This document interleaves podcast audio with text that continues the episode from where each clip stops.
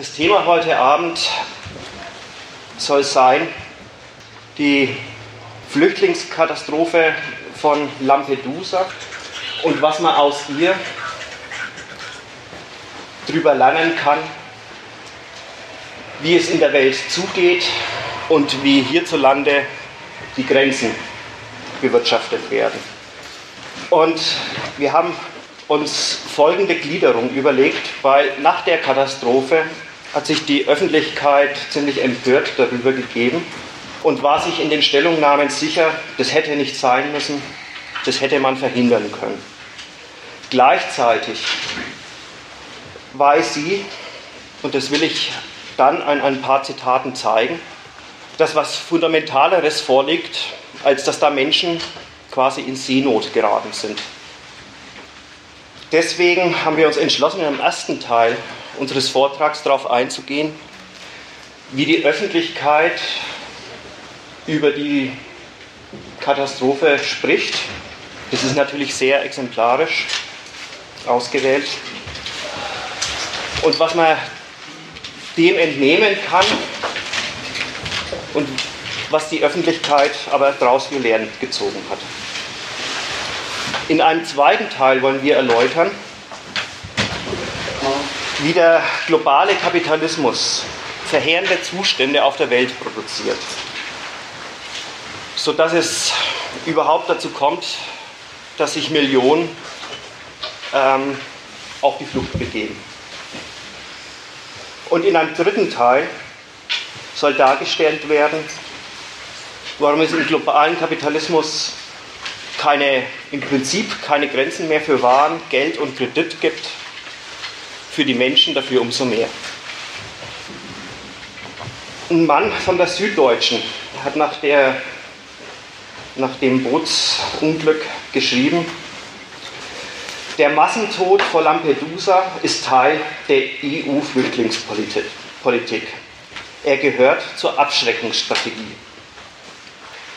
Ja, was er damit sagt, ist, dass die Flüchtlingspolitik der EU in der Abwehr unerwünschter Einwanderungswilliger besteht.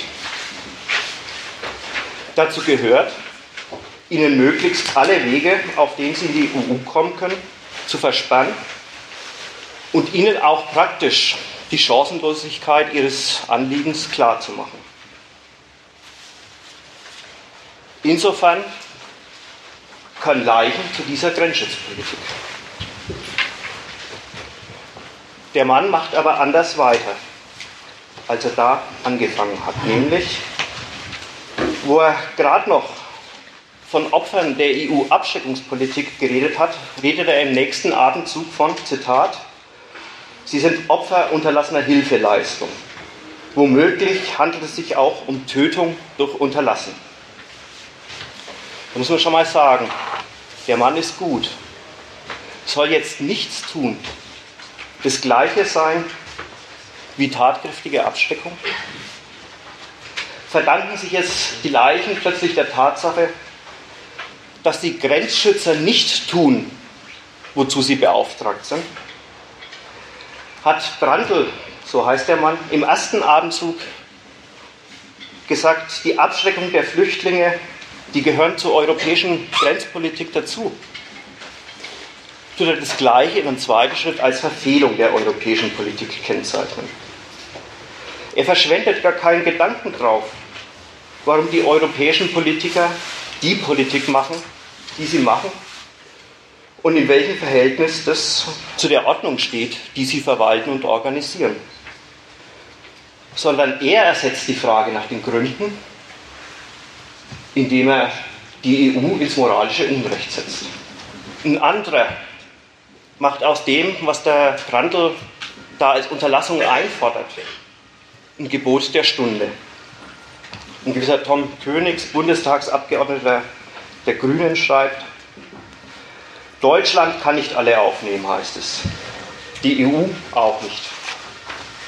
Natürlich, darum geht es aber jetzt nicht. Die Situation in den Ländern, aus denen die Flüchtlinge kommen, muss sich verbessern. Ja, aber sollen so lange die Leute im Meer ertrinken?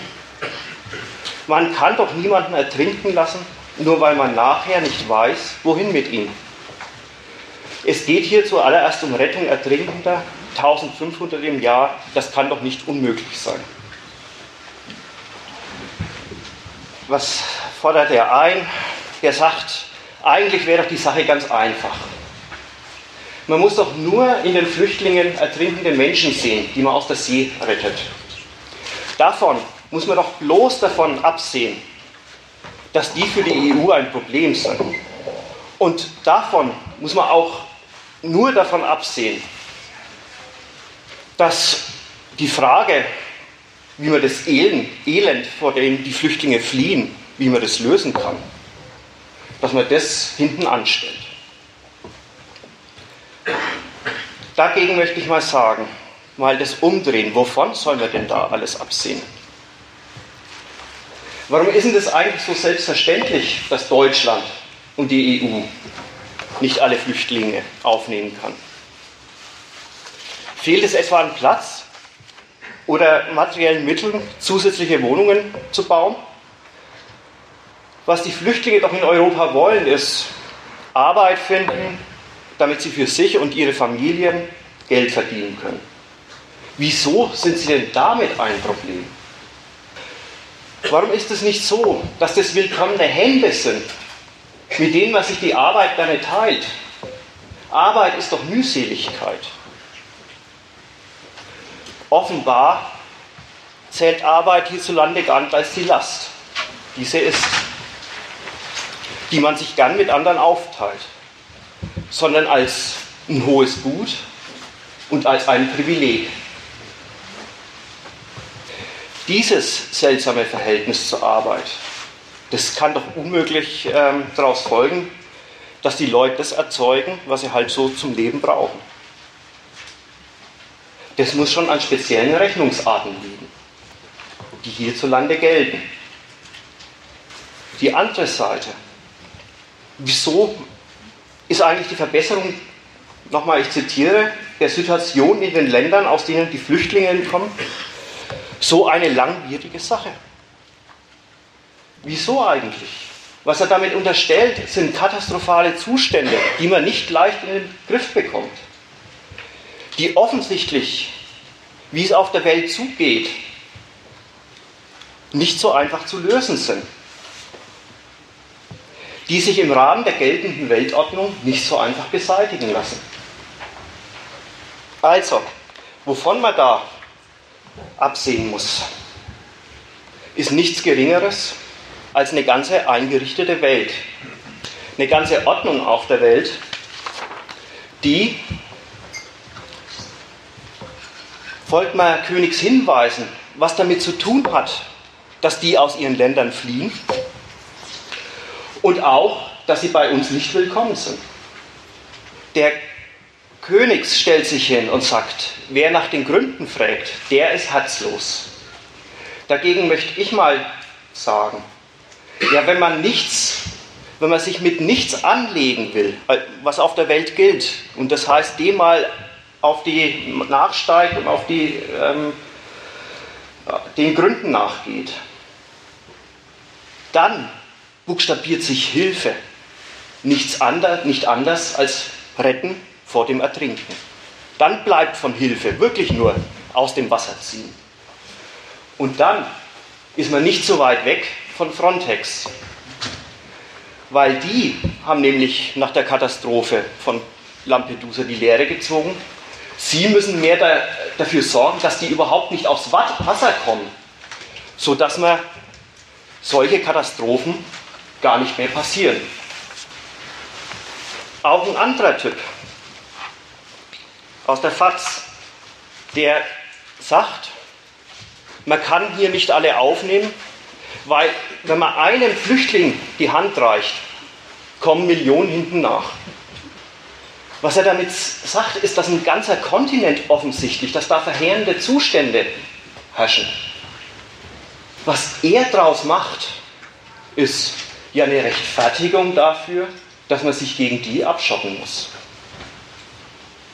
Andere wenden sich den Fluchtursachen zu.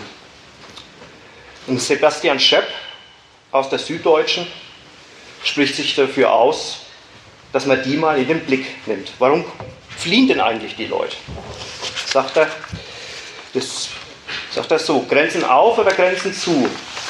Aus diesem erbittert umkämpften Gegensatz reduziert, reduziert sich die derzeit europäische Debatte über den Umgang mit der Einwanderung.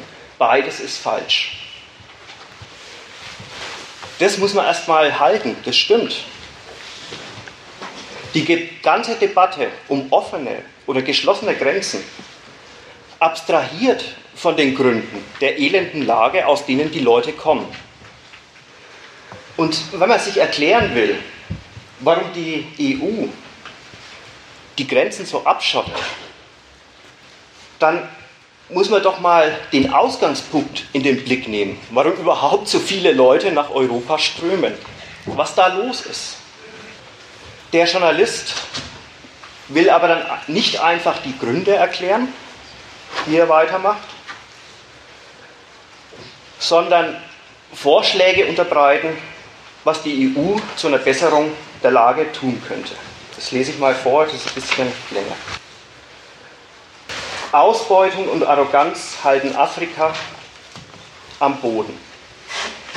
Es geht damit los, dass man aufhören könnte, die Küsten Westafrikas leer zu fischen, den Menschen mithin die Lebensgrundlage zu entziehen und ihre Regierungen dafür mit Almosen abzuspeisen. Man könnte auch das Dogma vom Freihandel nicht nur zum eigenen kurzfristigen Vorteil interpretieren und stattdessen Handelsschranken abbauen, denn die machen es armen Ländern fast unmöglich, gewinnorientiert zu produzieren. Europa muss die rassistische Brille absetzen, die Ursachen für die Flucht in den Herkunftsländern beseitigen. Das ist die theoretische Idee der EU-Politik gegenüber Afrika. Doch trotz immer neuer Katastrophen im Mittelmeer passiert nur wenig. Das liegt auch daran, dass Europa die Afrikaner noch immer zu Rohstofflieferanten degradiert und ihre Staaten als fortschrittsunfähige Nehmerländer diskriminiert. Einerseits redet der Mann ziemlich Klartext. Da ist die Rede von der Ausbeutung eines ganzen Kontinents, vom Abfischen der Küsten Westafrikas, von der Vernichtung der Lebensgrundlagen der dortigen Bevölkerung durch dieses Abfischen. Vom Festklopfen eines gesamten Kontinents auf den Status Rohstofflieferant. Und dass dieser Status für die bedeutet ökonomischer Ruin und keinerlei Aussicht auf irgendeinen Fortschritt. Gleichzeitig will sich Schöpf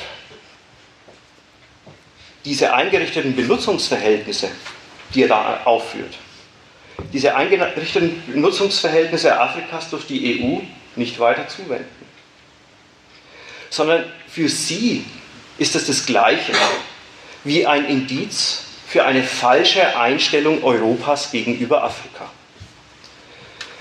Arroganz nennt er das. Für einen Denkfehler, Dogma, und eine despektierliche Haltung gegenüber den Afrikanern, Degradierung und Diskriminierung.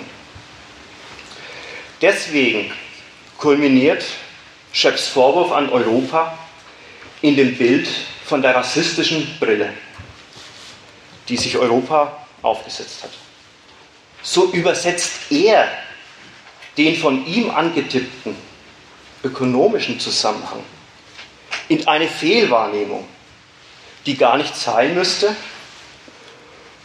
und räumt damit jedes Urteil darüber, wie das Elend, was er vor Augen hat, zu unserer Wirtschaftsordnung gehört, zu dem, wie Afrika wirtschaftlich benutzt wird, weg. Der Journalist hat sich eine Brille aufgesetzt, durch die er nur eines sieht, falsche verkehrte Politik aus einem falschen Geist. Ein letztes Zitat, das peilt so was an, wie dass die ganze Sache mit dem Flüchtlingselend eine Systemfrage ist. Das ein Thomas Schmidt von der Frankfurter Rundschau, der sagt, das Flüchtlingsdrama vor Lampedusa zeigt, Flucht ist die andere Seite der Globalisierung. Weltweit sind nach UN-Angaben 45 Millionen Menschen auf der Flucht. Jährlich versuchen vermutlich an die 100.000 Afrikaner, ihren Kontinent zu verlassen. Die meisten wohl aus wirtschaftlichen Gründen. Auch diese sind durchaus respektabel. Wie Kapital dahin fließt, wo die größten Profite locken, so zieht es die Habenichtse der Welt eben dahin, wo sie sich ein besseres Leben versprechen. Das ist die andere Seite der Globalisierung. Mit dem Stichwort Globalisierung spielt Schmidt auf die in der Welt herrschende Wirtschaftsweise. Er sagt ja auch, Globalisierung heißt erstmal Globalisierung des Kapitals. Das nämlich die ganze Welt als seine Anlagesphäre betrachtet und sich dort anlegt, wo die besten Profite winken. Nur, was das so mobil ist, was das für die Welt heißt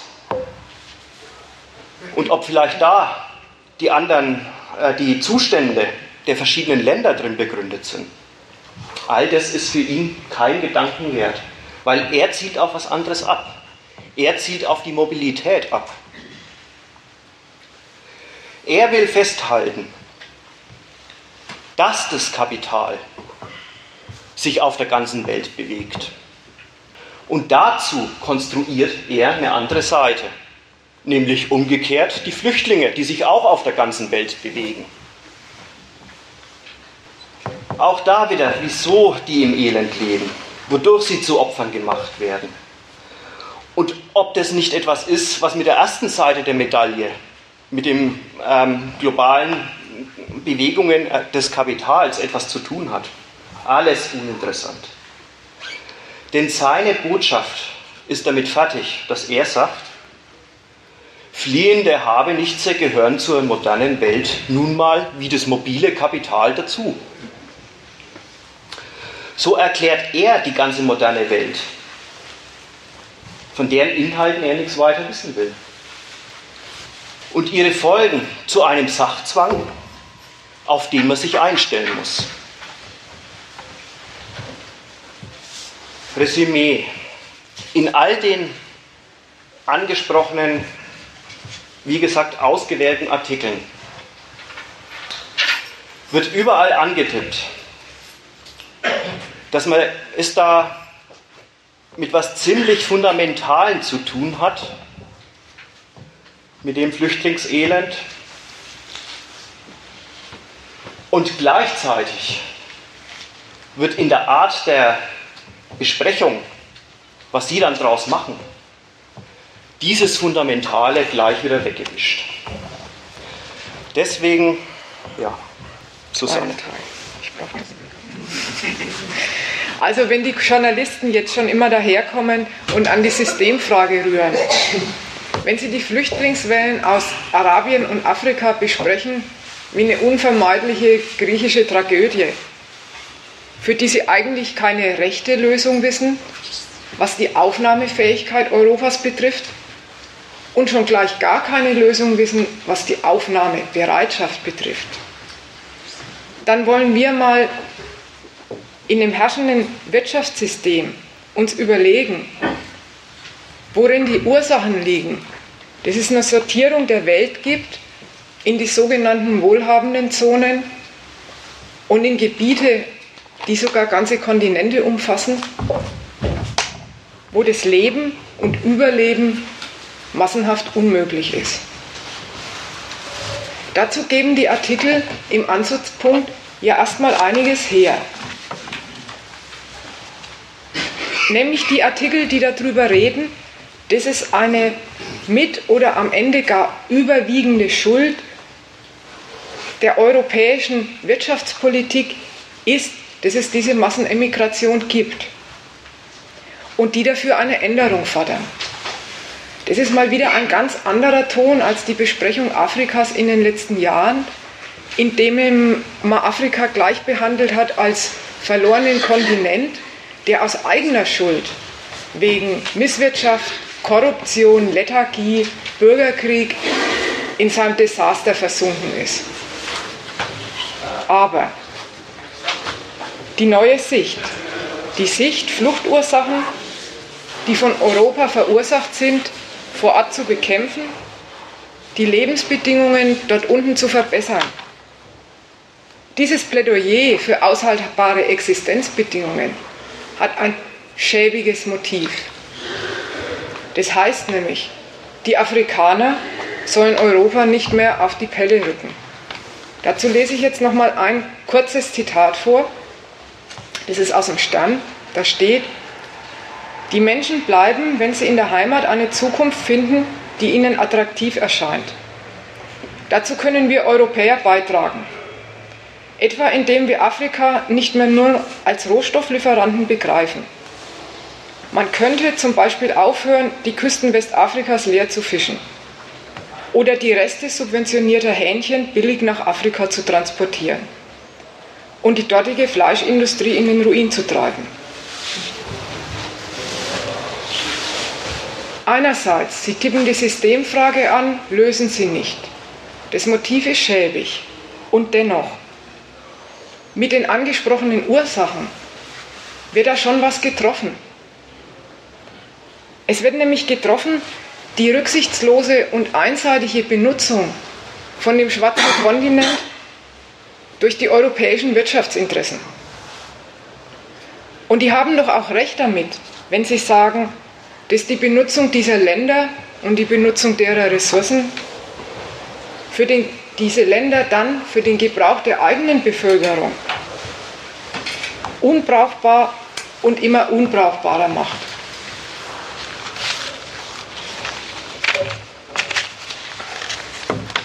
Ich möchte jetzt in meinem ersten Durchgang mal beleuchten, was also dran ist an diesen Ursachen. Im zweiten Durchgang kommt allerdings dann die Seite, inwiefern die Ursachen der Sache, den Gründen des Elends nicht gerecht werden. Aber fangen wir mal mit dem an, was da dran ist, was gesagt wird. Der Fischfang wird in allen einschlägigen ähm, Kommentaren, die sich mit den Ursachen befassen, erwähnt. Da ist es rein sachlich gesehen so, dass die europäische Seeschifffahrt vor Afrika fischt, in deren Hoheitsgewässern, mit ganz modernen Methoden natürlich, ähm, Sonar, Radar und riesigen Schleppnetzen. Und infolgedessen für die einheimischen Fischer, die mit ihren Einbaumbooten zugange sind, nichts übrig bleibt, denen die Lebensbedingung weggenommen wird. Das ist Resultat davon, dass die EU sich das Recht erkauft hat, in diesen Hoheitsgewässern zu fischen. Hintergrund dahinter, die europäischen Meere sind leer gefischt, dort gibt es keine Geschäftsgelegenheiten mehr für die großen Hochseeflotten. Und ganz der europäischen Wirtschaft verpflichtet, sorgt die EU mit ihren Zahlungen dafür, dass der europäischen Fischfangindustrie ein neuer Geschäftszweig eröffnet wird. Da sind jetzt drei Parteien dran beteiligt, die das alle aus ihren Gründen tun. Die europäischen Politiker, um ihr Wachstum zu fördern, die europäischen Fischfänger, die da unten Fische fangen und ihre Gewinne fördern, und als drittes die heimischen Staatsmacher, die sich Staatseinnahmen sichern. Und bei allen diesen dreien kommt in der Kalkulation das Überleben von den Küstenbewohnern nur als negative Größe vor, wo man billigend davon ausgeht, dass die eben ruiniert sind. Der zweite Punkt. Auch diese Hähnchen kommen immer wieder vor. In anderen Berichten sind es Tomaten oder andere landwirtschaftliche Produkte, die die EU eben nach Afrika exportiert und die subventioniert sind durch die EU-Politik. Die Landwirtschaftspolitik von der EU kümmert sich nämlich darum, den europäischen Agrarmarkt auf dem Weltmarktmaßstab konkurrenzfähig zu machen. Deshalb werden da Subventionen reingesteckt. Und das Ergebnis ist, diese Landwirtschaft wird sauproduktiv. Die wird so produktiv, dass sie mit Hilfe der Subventionen es sogar schafft, Abfall, Hühnerreste, die in Deutschland teuer entsorgt werden müssten, erst um die halbe Welt zu karren und dann gewinnbringend zu verkaufen. Und dabei wird die heimische Geflügelzucht ruiniert. Dabei wird ruiniert in Afrika das, was es da an ganz kleinem Kapitalismus gibt. Denn dort ist, in, ist die Geflügelzucht eine wichtige und oft genug überhaupt die einzige Geldquelle für die Kleinbauern. Daran kann man noch mal zwei Sachen sehen. Wenn es einerseits so ruinös ist, wenn den Bauern eine kleine Geldquelle weggenommen wird und auf der anderen Seite es für die europäischen Agrarindustrien möglich ist, in Afrika gegen Geld zu verkaufen, ist es anscheinend auch dort so, dass die Lebensverhältnisse, die Versorgung der Leute davon abhängt, dass sie sich über den Markt versorgen können. Also über den Markt versorgen können, wo sie mit Geld die Sachen kaufen müssen. Sonst könnte man nämlich gar nicht dahin gehen und Artikel hin exportieren. Und man könnte auch nicht in Konkurrenz zu den afrikanischen Bauern treten. Das ist mal der erste Punkt, den man sich merken muss. Also so viel Kapitalismus, das da unten alles übers Geld läuft, hat schon Einzug gehalten in Afrika. Das dritte immer wieder angesprochene Thema ist der Rohstoffabbau. So, und da sind ja viele Sachen bekannt. Diese Länder sind erpressbar, die sind angewiesen auf die Rohstoffeinnahmen, weshalb sie sich auch zu einigen nötigen lassen. Da werden oft genug ganze Landesteile von der Landesbevölkerung leergeräumt, damit der Abbau stattfinden kann. Das zerstört schon mal die Lebensbedingungen von den Leuten, die da gewohnt haben. Der Abbau findet rücksichtslos, nämlich Kostensparen und Effizienz statt, was weiteres Land und Wasser ruiniert, macht weitere Landbevölkerung überflüssig oder nimmt ihnen die Reproduktion weg. Auf der anderen Seite, von dem Geschäft her betrachtet, das führen die Multis in Eigenregie durch. Die bauen das ab mit ihrem Know-how, mit ihren Ingenieuren, die bringen ihre eigenen Arbeitsmittel mit und oft genug sogar die qualifizierten Arbeitskräfte und haben nur Beschäftigung für einheimische Tagelöhner für die allereinfachsten und niedersten Tätigkeiten. Und die Weiterverarbeitung und die Gewinnverwertung aus der Rohstoffindustrie findet natürlich schon gleich in den industriellen Zentren statt. Wenn man über Afrika in der Hinsicht Bilanz zieht, haben wir also Folgendes. Auf der einen Seite wird die Natur ruiniert, die Lebensgrundlage ruiniert. Es fließen ein paar Lizenzgebühren, aber die sind nicht geeignet dafür, um diese Schäden überhaupt auszugleichen. Auf der einen Seite wird massenhaft Bevölkerung von den traditionellen Überlebensmethoden, ähm, die werden ihnen weggenommen. Und auf der anderen Seite wird nicht mal für diejenigen, die da von der Scholle vertrieben wurde, eine Arbeitsgelegenheit geschaffen.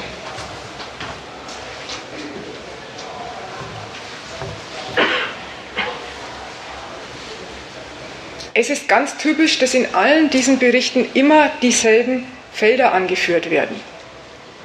Der Fischfang, die subventionierten Agrarexporte der EU und der Rohstoff Afrika als Rohstofflieferant.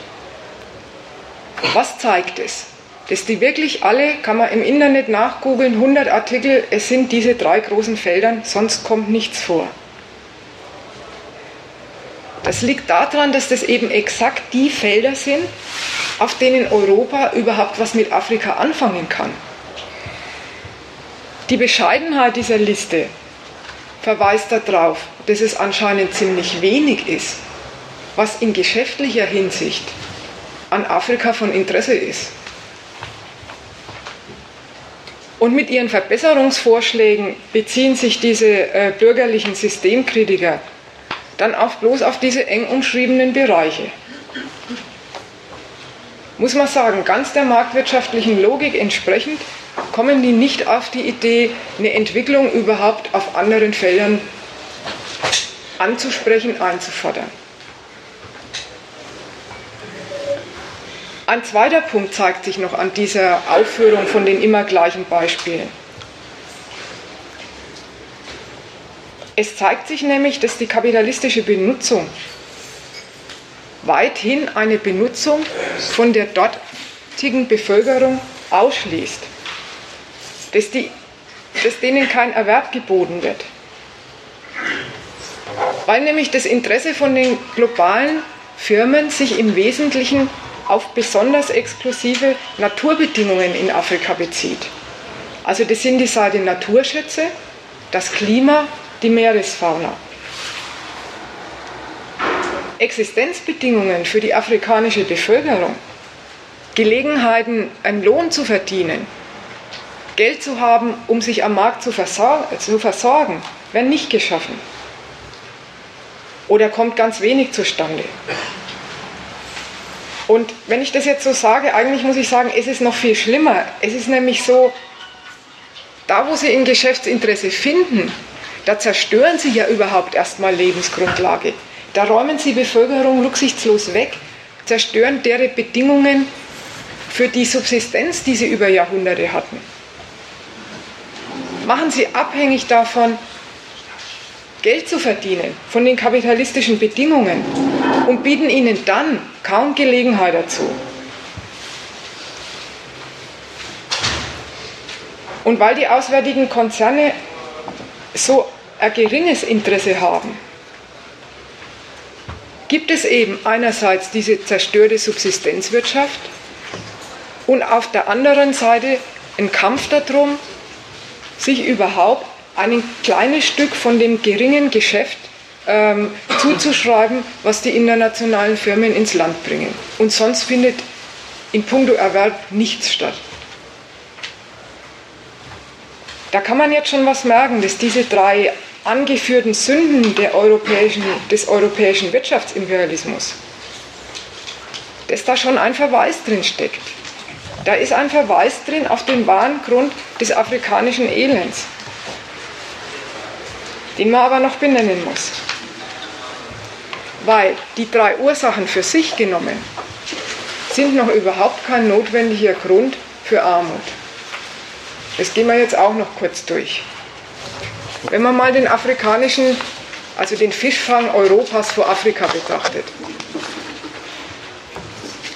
Die sagen, das Abfischen äh, ist schuld daran, dass Afrika im Elend versinkt. Da muss man mal sagen, das ist lächerlich. Und das wissen die auch selber. Es kann nicht sein, dass die Ruinierung von der Existenzbedingungen an der Küste ganze Länder und einen ganzen Kontinent ins Elend treibt. Und in dem Ton fangen die Ursachenforscher ja auch selber an. Die besprechen das ja auch nach der äh, Tour. Ja, ähm, irgendwas muss doch möglich sein und das ist doch immerhin eine bescheidene Möglichkeit an Anfang. Ernster. Und ja, ein Beispiel für die anderen Wirtschaftssektoren des Agrarwesens auch, ist das der Vorwurf, dass man mit den subventionierten EU-Hühnern den lokalen Kleinhandel ruiniert. Was findet da statt? Die produktiven, produktiv hergestellten europäischen Überschusshühnerteile werden da unten verkauft, ruinieren die Bauern und verhindern die Entwicklung von einer fortschrittlicheren Agrarindustrie. Aber ist es das der Grund des Elends? Das ist doch eine ganz normale marktwirtschaftliche Angelegenheit. Das ist im globalen Handel absolut üblich, dass sich auf dem Markt, wo sich die Konkurrenz entscheidet, welcher Anbieter mit welchem Preis welche Kunden auf sich zieht, subventionierte Produkte gegeneinander antreten. Da machen die einen, die am Markt sind, Gewinne und die anderen gehen pleite. Solche Sachen hat es auch in Deutschland gegeben.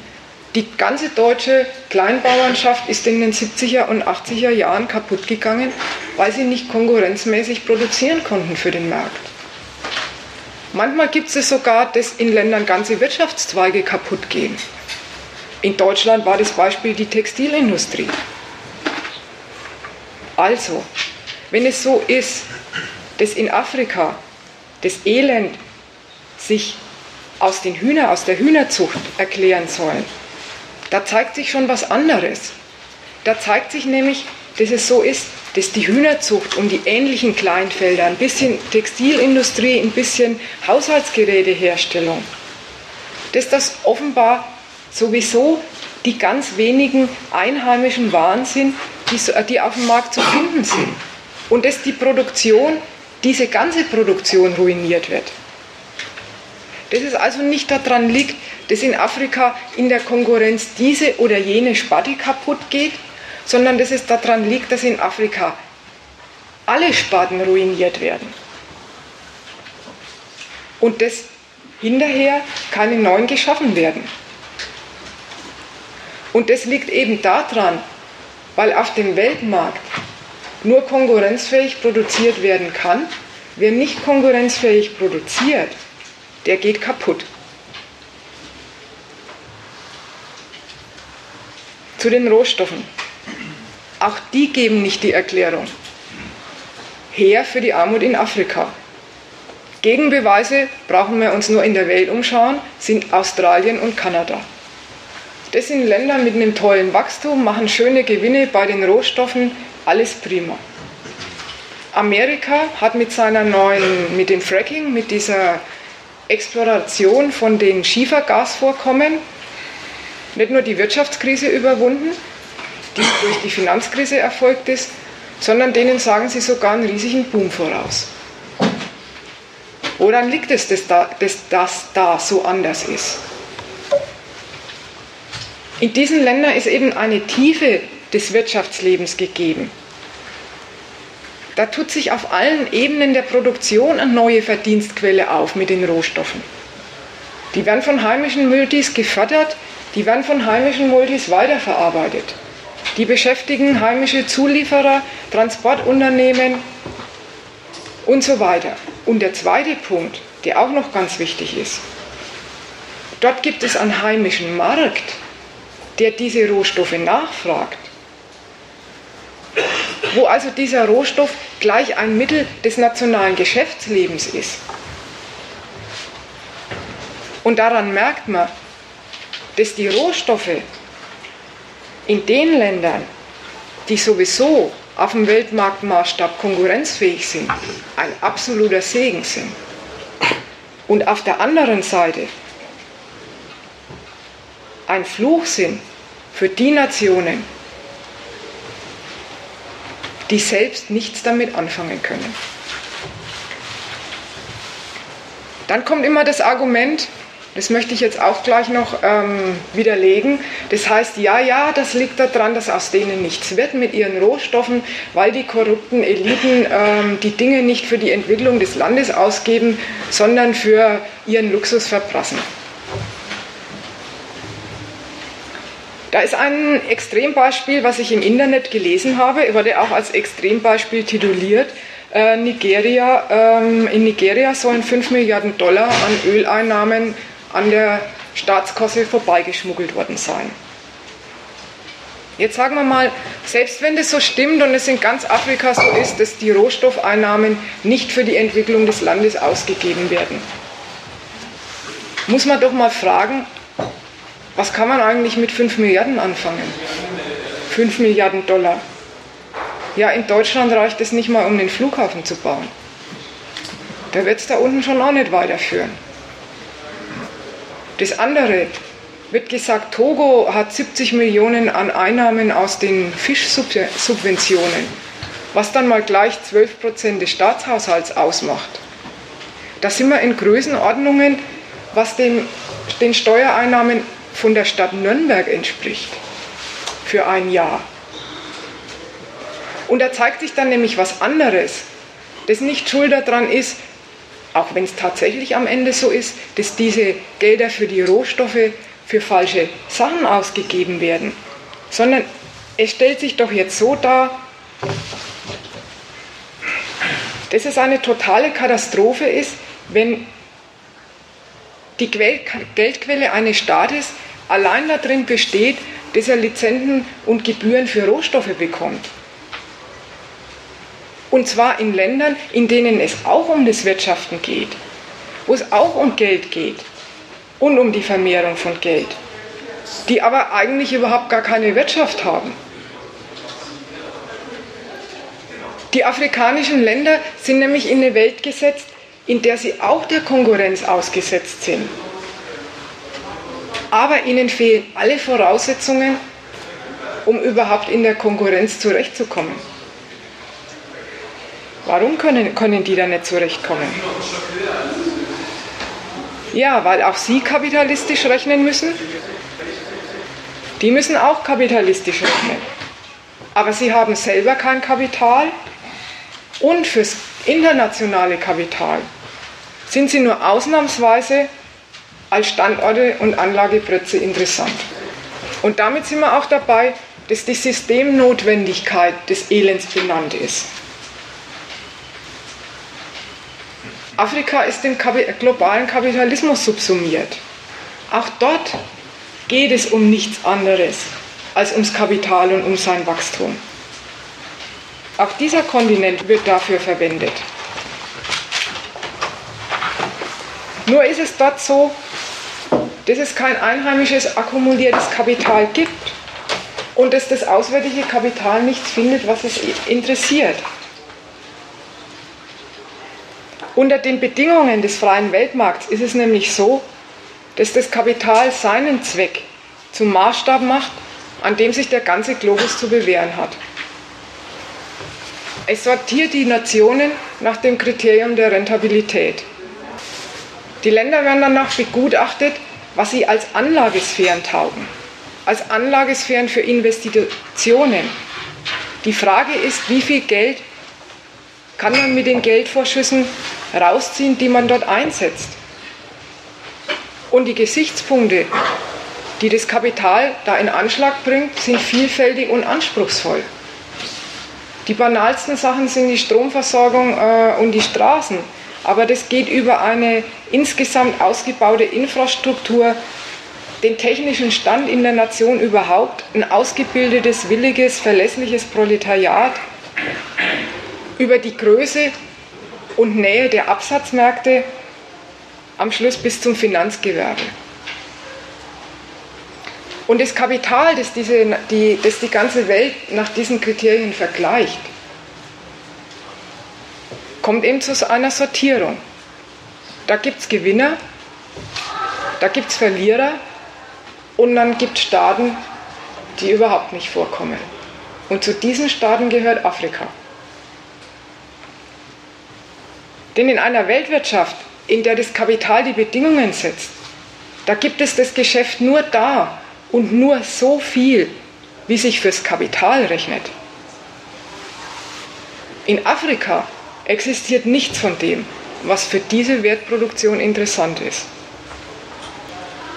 Und das ist jetzt auch die Antwort, weil sich das kapitalistische Geschäftsleben in dieser Region nicht lohnt. Deshalb dort gibt, gibt es dort kein Wachstum. Und deshalb gibt es dort keine Arbeitsplätze und massenhaft Elend. Ich bin jetzt mit dem Teil fertig, der sich den Ursachen widmen soll. Und jetzt wäre erstmal die Frage, ob es einen Diskussionsbedarf gibt, bevor wir mit dem dritten Punkt weitermachen. Ja. Mit den äh, Agrarsubventionen nur zu 99 Prozent.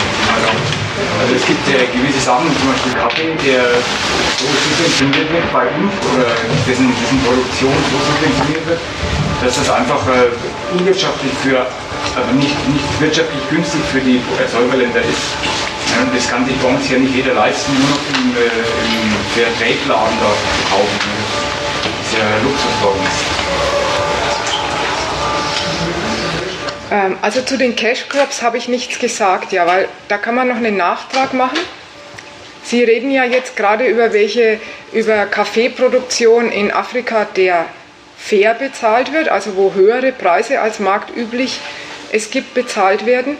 Daneben gibt es ja in Afrika noch den ganzen Anteil von Produktion für den Weltmarkt, wo sie Kaffee, Baumwolle, Kakao herstellen. Das habe ich rausgelassen, weil das sprechen die Kritiker überhaupt nicht an.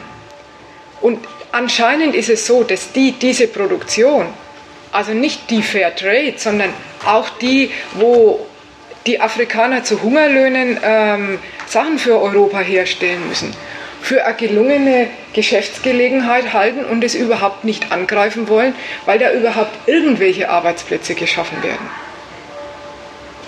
Also wenn es keine ähm, weiteren Beiträge gibt, dann mache ich halt mal weiter. Ich weiß nicht, ich habe den Redebeitrag nicht gut verstanden, weil du hast gesagt, der Kaffee wird jetzt so subventioniert. Bei uns, ja. Oder, oder Aber das ist doch Produktion. Der, wird doch der stimmt doch nicht. Der Kaffee wird doch nicht subventioniert. Also wenn man, wenn hier Also in Europa wird gar kein Kaffee produziert, weil ja, er ja, das ist klar. Wer importiert den? Die wird, der wird aber dort auch, dort auch produziert, auch von den Konzernen. Er wird dort, ich weiß nicht, von Konzernen produziert, mag sein, oder von sonst irgendwelchen Unternehmen, die halt Plantagen betreiben und dann wird es von Chibo und solchen Großröstern in Riesenmengen bestellt und aufgekauft. Das passiert aber nur auf den Machtstrukturen, dass das geht, sonst würde das nicht gehen. Ja, da, da muss man sehen, was man damit sagen will. Kann schon sagen, das beruht, ja, worauf beruht es? Die, die kriegen die Preise, die sie kriegen, dadurch, dass sie als Großabnehmer sagen können, wenn ihr es uns nicht zu dem Preis gebt, kriegt ihr es gar nicht los und dann schaut ihr alt aus. In dem Sinn kann man sagen, ja, äh, da beruht der Preis oder die, das Aushandeln des Preises, übrigens wie in jedem anderen Sektor auch, auf der Marktmacht der Nachfrager und auf der relativ geringen Marktmacht der Anbieter. In anderen Sektoren ist mal, mal umgekehrt, da haben mal die Anbieter Markt, mehr Marktmacht, dann schaut es für ihre Preise besser aus. Aber das Grundmuster ist halt, so schaut es mit dem Markt aus. Das würde ich nicht unter die Rubrik Marktverfälschung verbuchen, sondern da würde ich sagen, so funktioniert eben der freie Markt. Weil es vor 100 Jahren lauter Kolonien waren, hat sich halt nicht sehr viel geändert. Seit den Kolonialzeiten, sagt er, hat sich nicht sehr viel geändert. Naja, halt in dem Sinn, dass die dortigen Staaten auf eigene Rechnung wirtschaften dürfen und die Härte auf eigene Rechnung wirtschaften müssen. Vielleicht ist es ihnen in der Kolonialzeit sogar besser ergangen wie die kolonialen Mächte darauf geachtet haben, dass wenigstens dort auch genug zustande kommt, damit die Ordnung aufrechterhalten bleibt. In vielen Ländern Afrikas bricht die Ordnung zusammen, weil die Möglichkeiten, Geld zu verdienen, so gering sind, dass noch nicht einmal die Regierungen, also die Machthaber, also die, die, die die Letzten sind oder die Ersten sind, die sich noch was abgreifen können, wenn es was zum Abgreifen gibt, noch nicht mal die kriegen genug Geld zusammen, um ihre Soldaten zu bezahlen und die Ordnung aufrechtzuerhalten. Die Soldaten stabilisieren das ist ja nicht. Ne? Weil der Krieg ist ja letztendlich die Ursache dafür, dass die Leute alle da abhauen, wohin gehen, wo sie vermeintlich Frieden finden wollen. Lass mich den Satz noch dazu sagen, dann, dann sind wir fertig, dann höre ich wieder auf damit. Krieg, ja, sicher richtig. Bürgerkrieg ist eine total bedeutende Fluchtursache für den arabischen Raum und für Afrika. Sicher richtig. Aber auch Krieg, Bürgerkrieg in einem Land, damit man das mal versteht, zynisch gesprochen, Krieg zeigt an, wie wenig Macht die Zentralregierung hat. Nicht wie viel sie hat. Wenn sich, wenn sich gegenüber der Zentralregierung lokale Sondermächte aufbauen können, Milizen sich halten können, an Waffen rankommen und der Zentralregierung Paroli bieten können, als bewaffnete Gruppen, dann zeugt es davon, wie wenig Soldaten die Zentralregierung bezahlen kann, wie wenig Waffen sie unter ihrem Kommando hat. Das ist deswegen nicht besser. Das ist nicht besser. Nein, wenn wir reden von was ganz Furchtbarem. Wir reden davon, dass der Frieden in dieser Welt tatsächlich auf dem, auf dem durchgesetzten Gewaltmonopol beruht. Und dass alle Produktivität in Ländern das zur Voraussetzung hat. Und dass wenn man in Afrika jetzt überall Bürgerkrieg sieht, dann ist es einerseits ein Zeichen dessen, wie wenig Reichtum zustande kommt, sodass noch nicht einmal die Regierungen genug davon haben. Und es zeigt auf der anderen Seite, dass tatsächlich alles Produzieren und Geschäfte machen auf diesem Gewaltmonopol, auf dem durchgesetzten Gewaltmonopol beruht. Wobei, wobei vielleicht auch bei dieser Sache zu, anzumerken ist, die unrühmliche Rolle der UNO-Truppen, die in Afrika auch äh, äh, keinen Frieden gestiftet haben, ganz im Gegensatz ihres Mandates.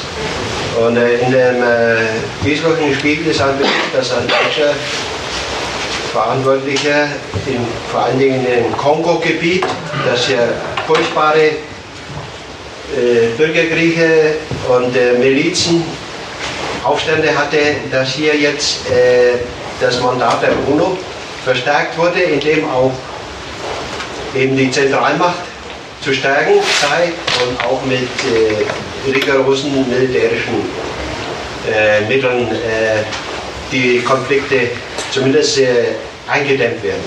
Also auch äh, diese ständigen äh, kriegerischen Auseinandersetzungen haben natürlich in dem Thema sekundär Wirkung. Nur als Anmerkung gedacht. Äh, ja. Äh, wegen die Lampedusa. Es sind, die meisten sind äh, aus Ostafrika, äh, wo die da sterben. Und das ist die Flucht ist nicht wegen die äh, Kapitalismus oder so. Da ist keine Freiheit. Und diese Flucht ist nicht äh, wirtschaftliches Probleme, sondern wegen die Freiheitsprobleme und System, da ist der Krieg und dieser Diktator, äh, da macht er alles, seine Macht ist, das Geld, alles, egal was in, der, in dem Land gibt, ist, gehört der Regierung. Und die Menschen haben gar nichts von dem, äh, was in dem Land haben. Sogar können nicht auch äh, ihre Fisch fischen und essen. Und das ist die, in Lampedusa sterben meistens die aus Eritrea nicht aus den anderen Ländern. Okay, das ist in Afrika allgemein, aber es ist die meisten sterben mehr als 2000 im Jahr. Die sind aus Eritrea.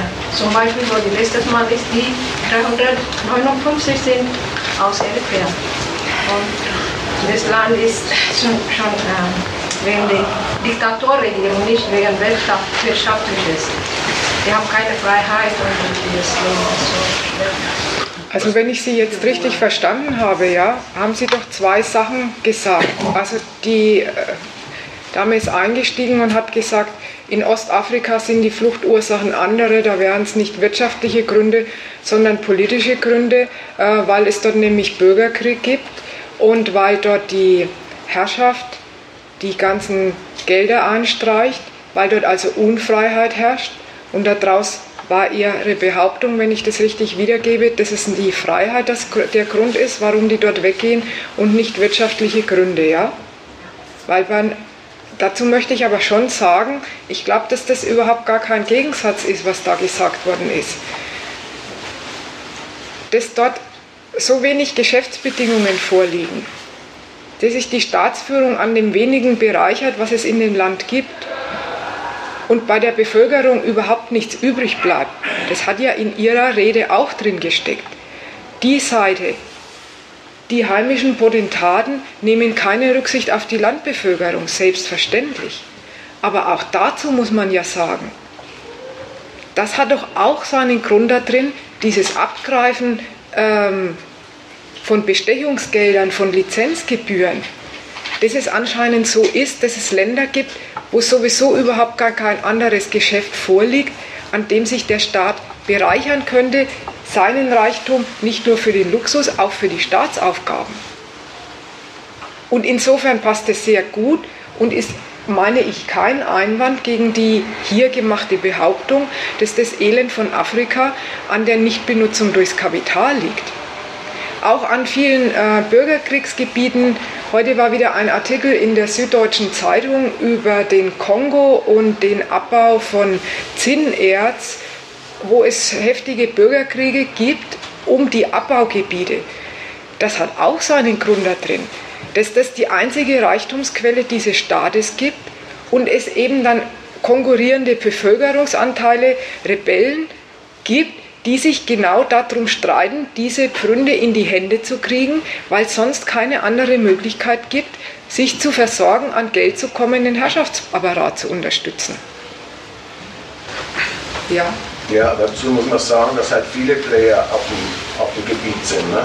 Gerade zu Eritrea muss man ja sagen, dass vormals das eine linke marxistische Regierung war. Was zurzeit ist, bin ich nicht informiert.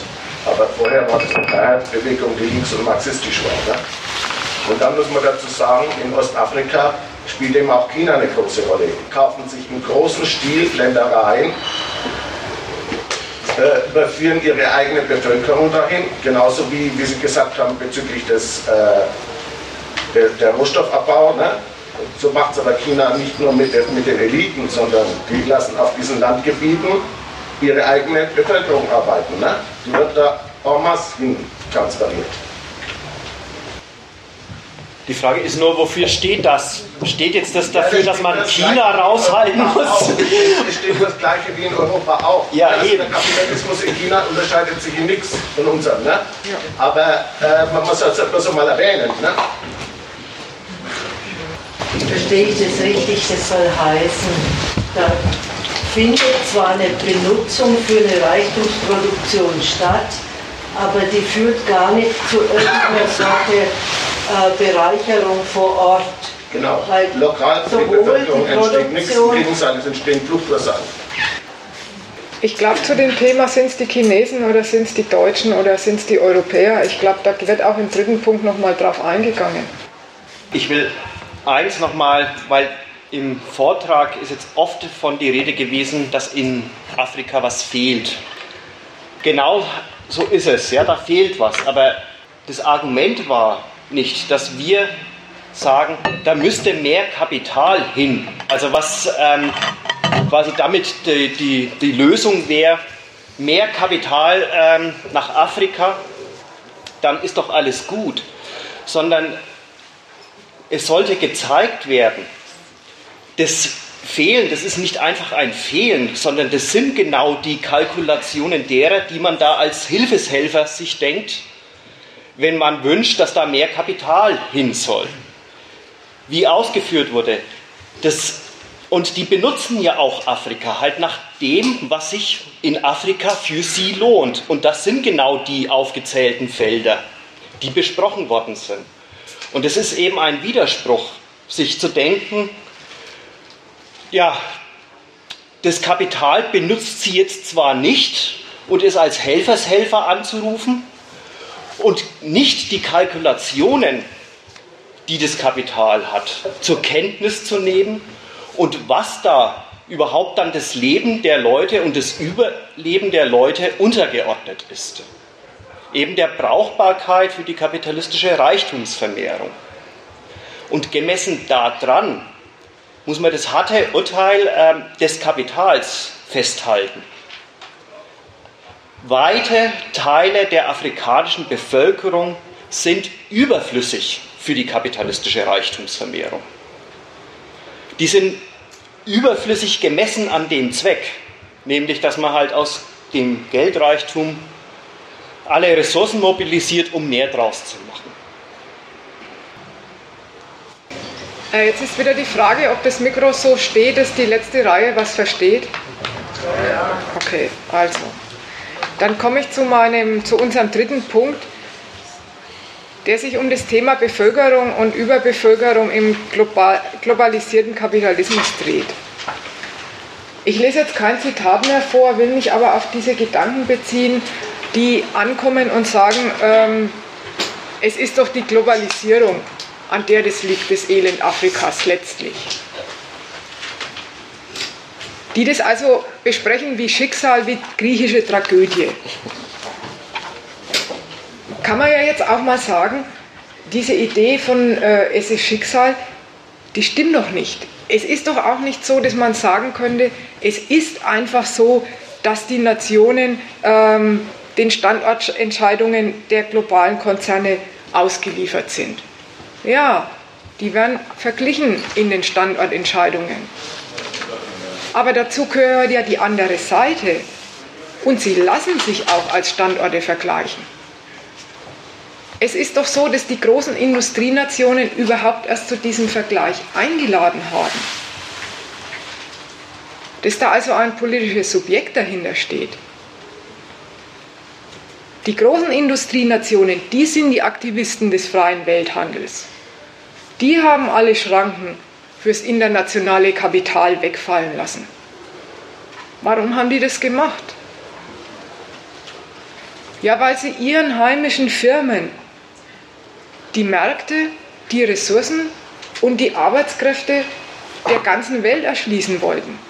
Die wollten denen die ganze Welt für ihr Wachstum verfügbar machen. Und sind selbstredend davon ausgegangen, dass sie in dieser internationalen Konkurrenz die Sieger sein werden. Und umgekehrt, wenn man die heimischen Märkte ähm, der Industrienationen betrachtet. Wollten die großen Nationen auch, dass sie nicht bloß die Anlagesphäre für ihre heimischen Unternehmer sind, sondern die wollten auch, dass die ganze Welt sich bei ihnen anlegt. Die wollten für den heimischen Wachstum, für das heimische Wachstum den globalen Reichtum nutzen. Das ist der Anspruch der Staaten, die auch Weltwirtschaftsmächte heißen. Das sind die, die die Regeln des weltweiten Vergleichs organisieren. Und es sind auch die Nationen, die den Vorteil davon haben. Und dann gibt es noch auf der anderen Seite die kleinen Nationen, die bloß die Objekte sind und das zu ihrem Schaden. Wenn sich jetzt die Weltwirtschaftsmächte wie die europäischen Staaten zum Beispiel, sich darum bemühen, sich dem internationalen Kapital als eine spitzenmäßige Anlagesphäre zu präsentieren, kommt es neben anderem auch darauf an, dass sie ihre Bevölkerung als menschlichen Standortfaktor benutzen können. Dafür ist eine taugliche Arbeitermannschaft nützlich. Dafür braucht es eine Ausbildung. Es braucht das richtige Maß an Fachkräften auf jeder Qualifikationsstufe. Und es braucht sogar eine gewisse Zahl an überzähligen Arbeitskräften. Das geht durchaus in Ordnung ökonomisch gesehen. Denn die sind nötig, für konjunkturelle Spitzenzeiten und einen zusätzlichen Bedarf und sie sind gut für den Druck aufs Lohnniveau. Also nur in entwickelten Gesellschaften. Genau davon rede ich gerade. Aber, und bei den anderen wäre es übrigens auch so, bloß sie haben es nicht. Aber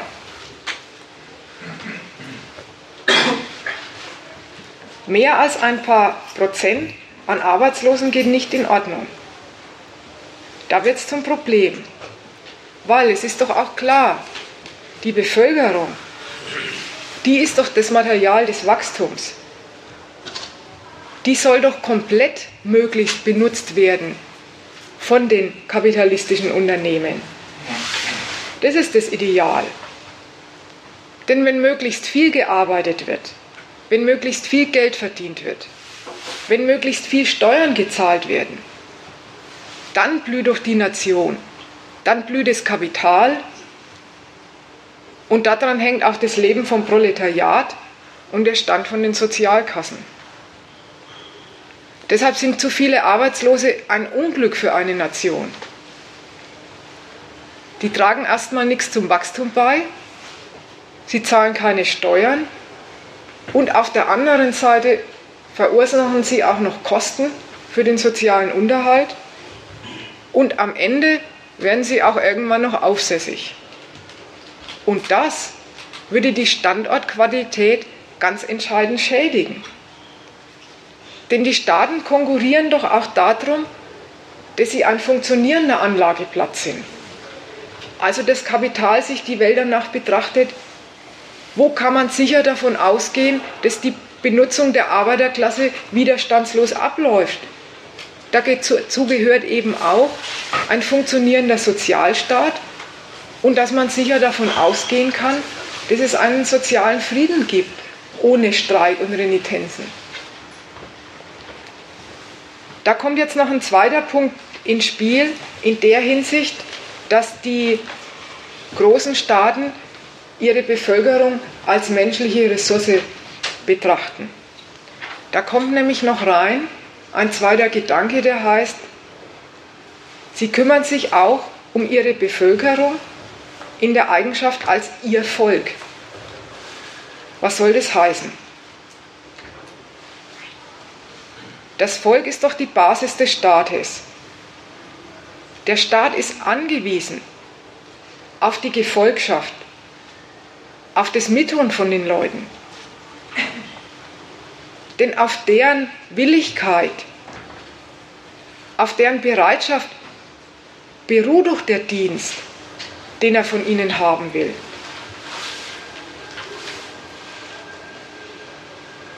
Das ist also die Grundlage überhaupt für den Reichtum jeder Nation, ein willfähriges Volk. Und dieser Grundlage weiß sich der Staat auch verpflichtet. Deshalb garantiert er seinem Volk die Lebensbedingungen. Mit einem Zusatz, wie auch immer die materiell definiert sein mögen. Der Staat will sich seine Basis sichern weil sie seine Lebensgrundlage, weil sie das Mittel für den, für den Reichtum der Nation ist. Und umgekehrt ist es so, dass er auch will, dass das Volk ihn, den Staat, als Autorität anerkennt.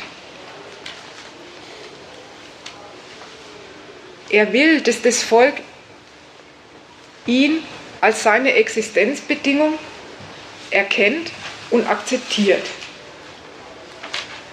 Das geht als Gesichtspunkt in die Arbeitsmarktpolitik ein. Ja, das ist der Gedanke, der Lohn soll für die Leute einen Lebensunterhalt abwerfen. Alle sollen am besten einen Lohn verdienen können, der soll ihr Lebensmittel sein. Wieder mit der Einschränkung. Was das heißt, definiert der Staat. Aber er will dem Prinzip nach seinen Einheimischen Arbeitsplätze als Existenzgrundlage zukommen lassen.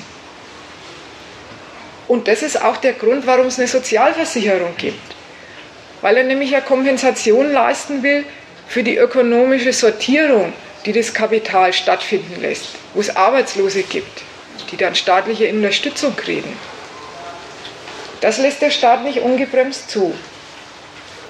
Diese zwei Kriterien, die Bevölkerung als Standortwaffe Ökonomisch muss sie tauglich sein für die Industrie, für die Unternehmer und der Staat will sie möglichst komplett ausnutzen, weil er eine ruhige, willige, positiv auf ihn bezogene Basis braucht.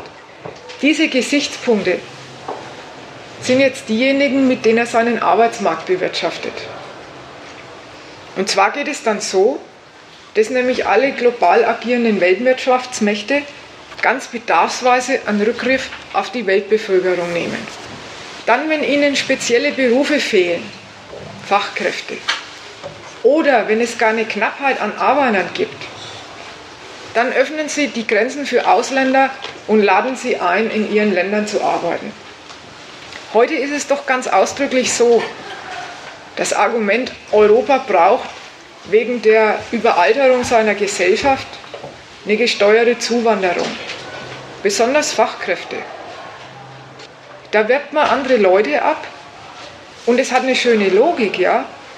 Da greift man nämlich auf die Ausbildungsleistungen von anderen Nationen zurück und nutzt sie für sich, für Europa. Und dann gibt es sogar das, dass auch noch illegale Einwanderer willkommen sein können. jedenfalls in einem gewissen Maß, dass die geduldet werden. Weil das doch Leute sind, die absolut rechtlos sind. Absolut rechtlos heißt, die sind absolut erpressbar, die kann man rücksichtslos ausbeuten. Und deshalb sind sie aus dem, und aus diesem Grund sind sie für manche Wirtschaftszweige total interessant. Landwirtschaft mit ihren miesen Löhnen. Kann man hier im Knoblauchsland als illegaler Afrikaner für einen Euro die Stunde arbeiten? Oder in Spanien, da lebt äh, die ganze Landwirtschaft davon, dass die afrikanische Arbeitssklaven anstellen.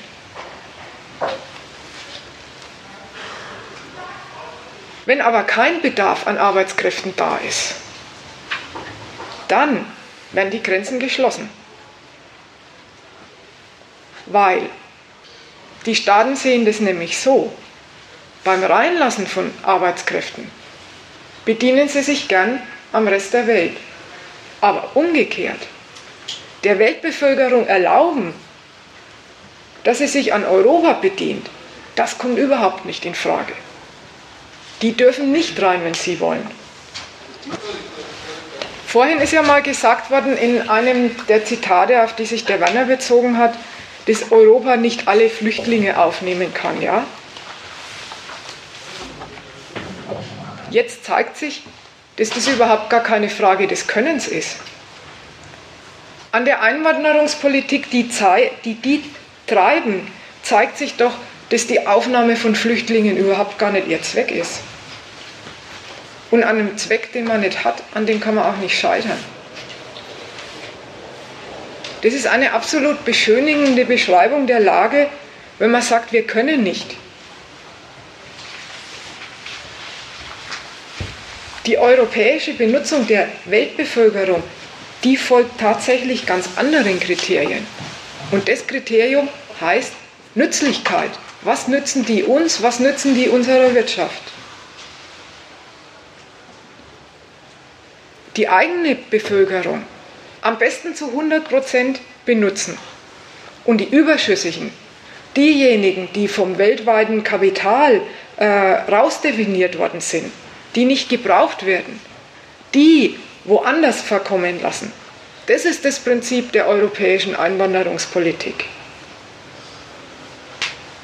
Nach innen erlaubt man dem Kapital, seine harten Maßstäbe anzulegen also Lohn nur zu zahlen, wenn er rentabel ist. Das Kapital darf nach innen die Einheimischen als ökonomische Manövriermasse behandeln. Also nur benutzen, wenn sich fürs Kapital lohnt. Für den sozialen Ausgleich der negativen Folgen sorgt der Staat. Darüber haben wir gesprochen. Das ist die Sache, dass für den Staat die Einheimischen nicht einfach nur eine wirtschaftliche Manövriermasse sind, sondern sein Volk seine menschliche Grundlage, der er sich verpflichtet weiß. Aber der politische Standpunkt nach außen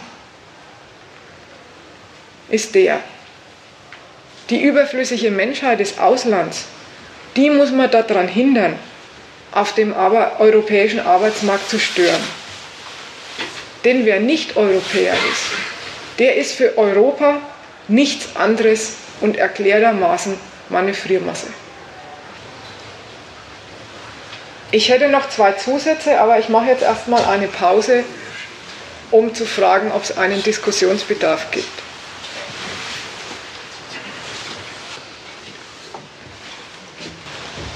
Ja, die Argumente stimmen schon, aber genauso wie im ersten Teil, wie zum Beispiel die Rolle Chinas weggelassen worden ist, lassen wir jetzt auch wieder Sachen weg. Zum Beispiel, dass auch Deutschland äh, eben im, im, Bereich der Mediziner äh, massiv Arbeitskräfte überproduziert im Ausbildungssystem und die höchst willkommen sind in Schweden, der Schweiz, Norwegen, Dänemark und so weiter. Ich glaube, da, die gehen aber alle freiwillig dorthin. Ne? Ich glaube, da treffen Sie die Sachlage nicht ganz richtig. Es ist so, die Mediziner, äh, die ins Ausland gehen, zum Beispiel in die Schweiz und nach England, die europäischen, tun das aus dem schönen Grund, dass man dort mehr bezahlt wird.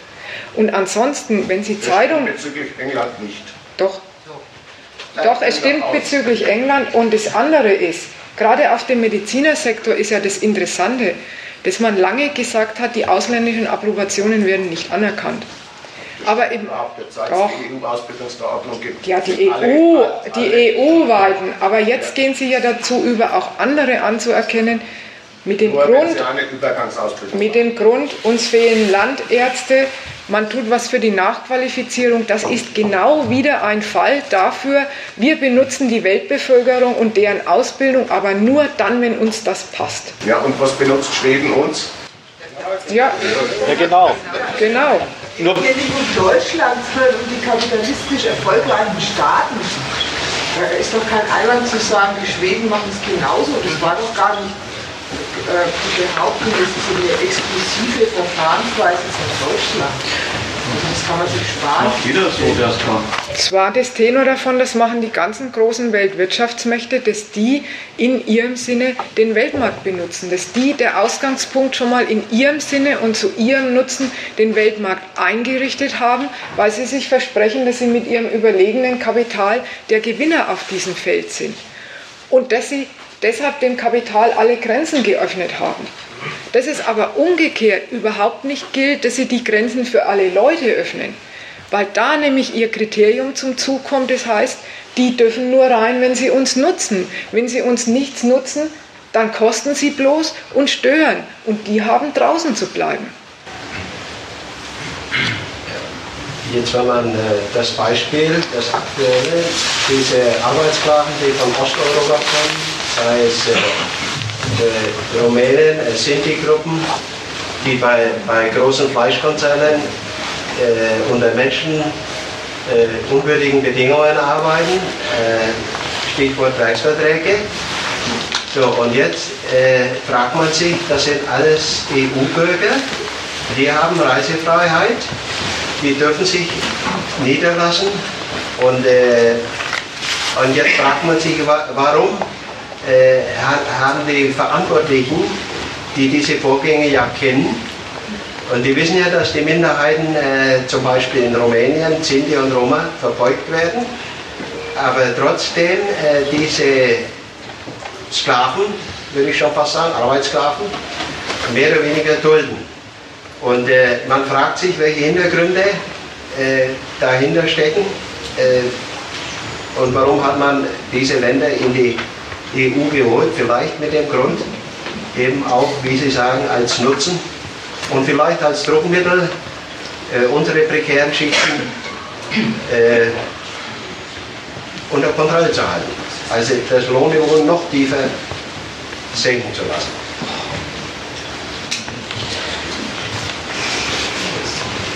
Das Argument sticht ihm überhaupt nicht, weil Deutschland gerade der Treiber des Billiglohnsektors ist durch Hartz IV. Ne? Im Vergleich zu Luxemburg, Frankreich, England. Ne? Die Mindestlöhne haben bereits seit Jahren und Jahrzehnten. Äh, das, ich verstehe jetzt nicht, wie Sie sich auf ihn bezogen haben. Ich habe ich hab nur gesagt, dass das Argument insofern nicht sticht, dass, dass man die reingelassen hat, um unser Prekariat äh, zu, äh, wie soll man jetzt sagen, zu, zu disziplinieren weil ja gerade äh, Deutschland eben den gegenteiligen Effekt innerhalb der EU produziert hat. Ja gut, aber das ist ja das, was Sie ja vorhin gesagt haben. Äh, die EU macht Grenzen auf oder die Grenzen zu, je nachdem, wie es gebraucht wird. Na, innerhalb der EU geht es jetzt drum. Es geht um Bulgarien, ja, Rumänien, Polen und so weiter. Also, das eine ist, ja, ich meine, ähm, das stimmt doch. Also in den Fleischereien und dann, was man immer von Baustellen hört, gibt es solche ähm, ähm, Verhältnisse, die Sie beschreiben. Also das stimmt doch auch. Also ja, damit wird mit billigster Arbeit ein Geschäft gemacht. Ja. Ähm, das andere, was Sie sagen, ob jetzt das gleich der Grund ist, ähm, dass die, ähm, die Rumänen in die EU ähm, aufgenommen haben, quasi mit dem Gedanken, da ist ja eh nichts los, ähm, außer äh, dass es da eben die die billige Arbeit gibt, das halte ich jetzt ein bisschen für übertrieben.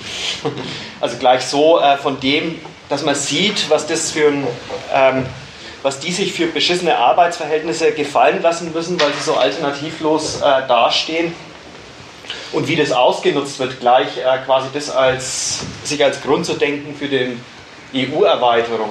Das halte ich für zu arg. Und ähm, das Dritte, was ich noch sagen wollte, eins muss man auch, also das soll, muss man sich ja auch klar machen.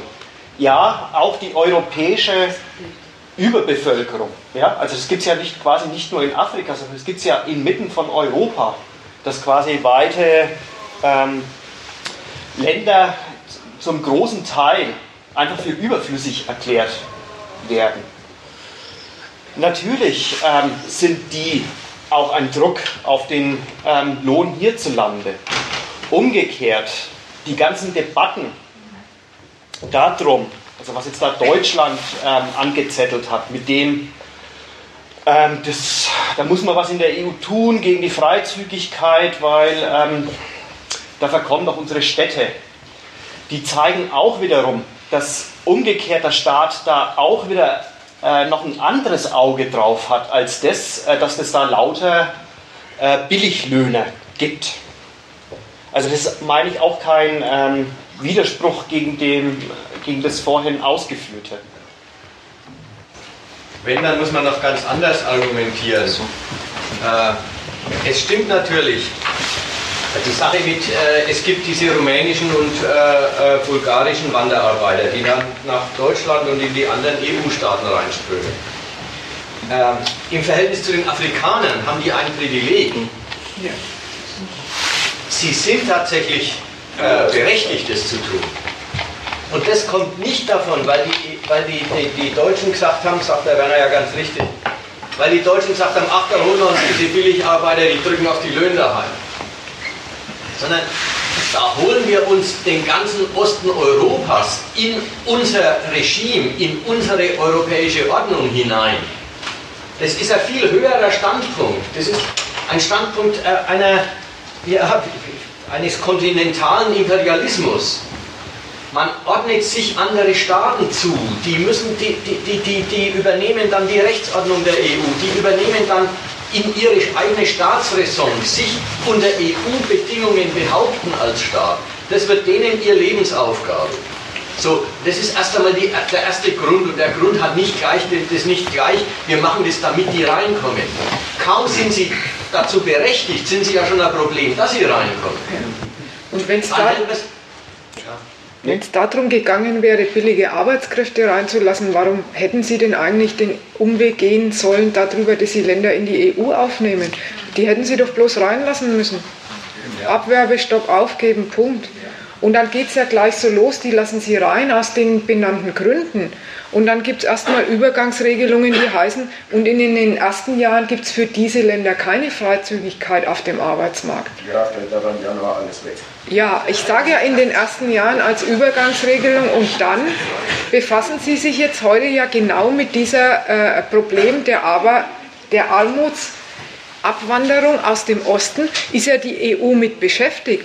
Einerseits wollen Sie die Freizügigkeit innerhalb von Europa, weil Sie auch innerhalb von Europa wechselseitig auf die Arbeitskräfte zugreifen wollen? Und andererseits sind Sie jetzt in der Notwendigkeit, Ihren Arbeitsmarkt zu bewirtschaften. Ja. Das Ganze hat auch einen kulturellen Hintergrund, aber auch einen strategischen. Und zwar die NATO, die hat sich nach Osten arbeiten können und äh, ist jetzt quasi wieder um den großen Volk damit. Also das war unter anderem auch dabei. Darf man auch ja. nicht vergessen. Also nur ja. das mal merken. Ja. Griechenland war schon immer drin. Äh, Österreich hat die Ungarn äh, im Verhältnis zu den, zu den äh, Wanderarbeitern aus, aus den osteuropäischen EU-Staaten muss man erstmal festhalten, da begibt sich Deutschland zum Beispiel und auch andere EU-Staaten, begibt sich eines Instruments der Steuerung. Ja, das einfache rein-raus, so in aller Freiheit, so wie man es gegenüber Afrikanern und sonstigen handhabt, so einfach ist es damit nicht mehr, weil man ja die mit einem gewissen Recht ausgestattet Also muss man erstmal das sagen, da hat man auf, ein, auf ein Instrument der Steuerung, nämlich dieses, die Menschen als Manövriermasse deutscher Wirtschaftsbedürfnisse zu behandeln. Auf ein Instrument davon hat man erstmal ein Stück weit verzichtet.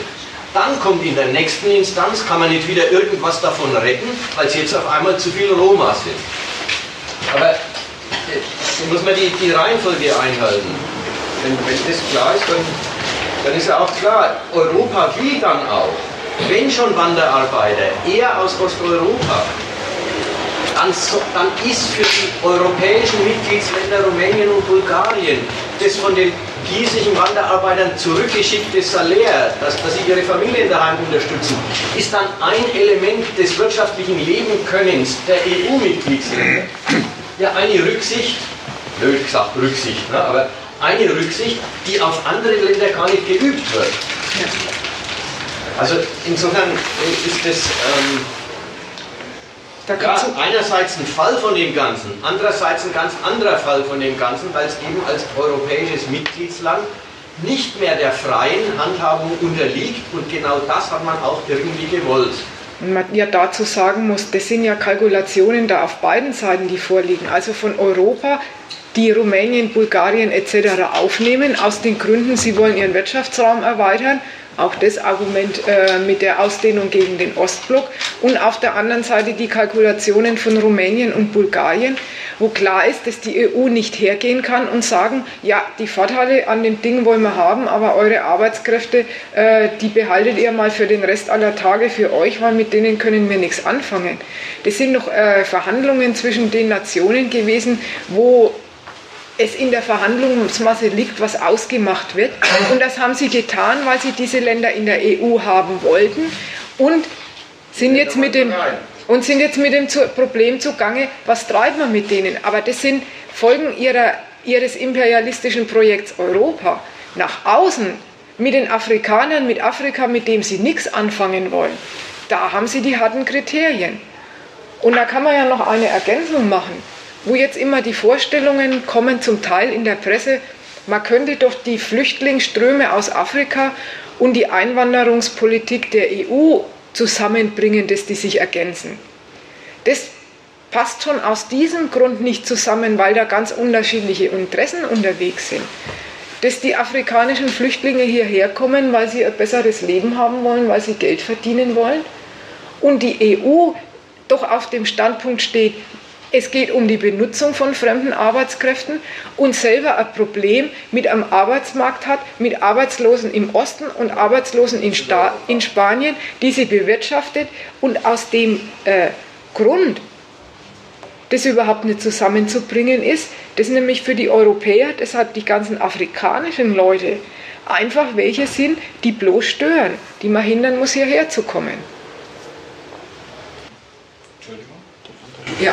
Wie stellen Sie sich dann die Versorgungssicherheit vor, wenn Sie ähm, die, im Prinzip ähm, die Grenzen komplett öffnen? Also in längerfristigen Sicht, also sagen wir mal ab 2014 rein hypothetisch, öffnet Europa die Grenzen und ähm, wie wird dann tatsächlich die Versorgungssicherheit für äh, Flüchtlinge sichergestellt? Was siehst du denn für Probleme? Fange ich mal so rum an. Weil du siehst ja offensichtlich welche. Naja, ähm, es sind unweigerlich viel mehr Menschen auf einmal da. Wenn das ja, 47 Millionen waren es vorhin die Zahl, glaube ich. Ähm, die brauchen eine Gesundheitsversorgung, nehme ich an. Oder sollen die als Menschen zweiter Klasse in dem Land leben und ähm, nur eine rudimentäre Versorgung bekommen. Also müssen wir ähm, brauchen mehr Mediziner, die Schulen, die sowieso zu wenig Lehrer haben, brauchen mehr Lehrer. Ähm, die Städte müssten ausgebaut werden um Unmengen an Wohnungen und irgendwo muss das Geld herkommen. Wir haben von 5 Milliarden gehabt für einen Flughafen. Ähm, das heißt, Zahlen mit 5 Milliarden reichen bei weitem nicht aus, um überhaupt die Wohnflächen, die äh, aufkommenden Kosten für Lehrer und so weiter zu tragen. Also kann es sein, dass es halt eine obere Grenze gibt, die wirklich sinnvoll ist, Menschen reinzulassen oder wie stellt man sich das vor, wenn man unbegrenzt die Grenzen öffnet? Ja, wie wird die Versorgungssicherheit Ganz einfache Quintessenz, das heißt mindestens 100% Steuererhöhungen und 100% Sozialabgaben. Nein, da muss man einfach. So, ja. Also doch, der, der, Beitrag hat doch irgendwie zwei Seiten. Die eine Seite ist, ähm, wo kommen die Wohnungen her, wo kommen die Lehrer her, wo kommen die Ärzte her, wo kommt die medizinische Versorgung her. Äh, zu der Seite kann man sagen, ja, das Problem kann man ja lösen. Das, das, sind, Also es sind, es sind in den letzten Jahren gab es dieses Wohnungsrückbauprogramm irgendwie, da haben es einige hunderttausend Wohnungen im hauptsächlich im Osten rückgebaut, abgerissen. Die Wohnungen waren da, ähm, die waren nur nicht tauglich für den Mietwohnungsmarkt, sind deswegen abgerissen worden. Also sagen will ich, die Wohnungen wären da. Ansonsten gibt es eine Baubranche, da gibt es genügend Leute, die sich da gern betätigen würden. Da gibt es genügend Firmen, die sagen, wir könnten viel mehr bauen. Da gibt es da gibt's überhaupt keinen Engpass. Es gibt, es gibt auf dieser ganzen sachlichen Seite, also unsere unser ganze Ökonomie, wenn man irgendwelche Leute fragt, irgendwelche Leute in der Ökonomie, die in der Ökonomie tätig sind, was sie für Probleme haben, ist immer bloß, ja, wir kriegen unser Zeugs nicht los wir, wir, können unsere Kapazitäten nicht auslasten. Hoffentlich können wir unsere Kapazitäten auslasten oder sowas. Auf der Seite gibt es kein Problem. Auf der anderen Seite, die andere Seite ist die, wo kommt das ganze Geld her? Da gibt es tatsächlich ein Problem. Also das Geld dafür, das gibt es nicht. Na, jetzt warte mal einen Augenblick. Du sagst jetzt, da gibt es ein Problem. Wo kommt das ganze Geld her? Nimm es mal andersrum. Jetzt kommen die Afrikaner und wollen hier leben. Da sollen sie arbeiten und dann können wir doch sagen, naja, und dann schaffen sie auch das Geld dran. Ja, kommen die mit Geld in der Tasche. Die arbeiten ja was. Die, arbeiten was. die bauen ja die Wohnungen, in denen sie dann wohnen wollen. Also ich für meinen Teil wohne erstmal gern und gehe dann arbeiten und arbeite nicht erst fünf Jahre um dann in. Ja, du bist ja auch Gott sei Dank kein Einwanderer. Das ist wahr, aber die müssen andersrum operieren. Die müssen erst arbeiten und dann wohnen. sind das ja Menschen zweiter Klasse erstmal. Sind sie ja sowieso, das merkst du ja auch jetzt schon. Ja, aber es geht darum, Nein, es kommt darauf an, dass man ans Punkt hinkommt, auf den was du auch abgibst. Die erste, Vor die erste Erwiderung zu deiner Überlegung war von ihm, ja Mensch, die Produktionsmittel in ganz in der, Form, die Schaufeln, die, die Bagger, die, die, die äh, Baumaterialien, die es bräuchte, um Wohnungen zu bauen, das wird man schon herbringen. Ganz sicher. Und die Leute, die kommen ja, die wollen ja, zu, die wollen ja zupacken. Also daran scheitert es nicht. Die andere Seite jetzt, äh, das Argument, das Geld ist das Problem. Da wollte ich jetzt, um es einen Augenblick schwerer zu machen, ich wollte gerade widersprechen, um es schwerer zu machen. Das Geld, jetzt sage ich, das Geld verdienen die Leute, die Arbeit machen verdienen sie ja, dann können sie auch die Miete bezahlen. Der Häuser, die erst noch gebaut werden müssen. Vorläufig müssen sie als Bürger zweiter Klasse in Baracken wohnen, wie alle Einwanderer. Immer schon. Ich will auf Folgendes raus. Ich will darauf raus. Wenn es so wäre, wäre es doch kein Problem. Offenbar gibt es noch was Drittes. Und das ist der Hammer.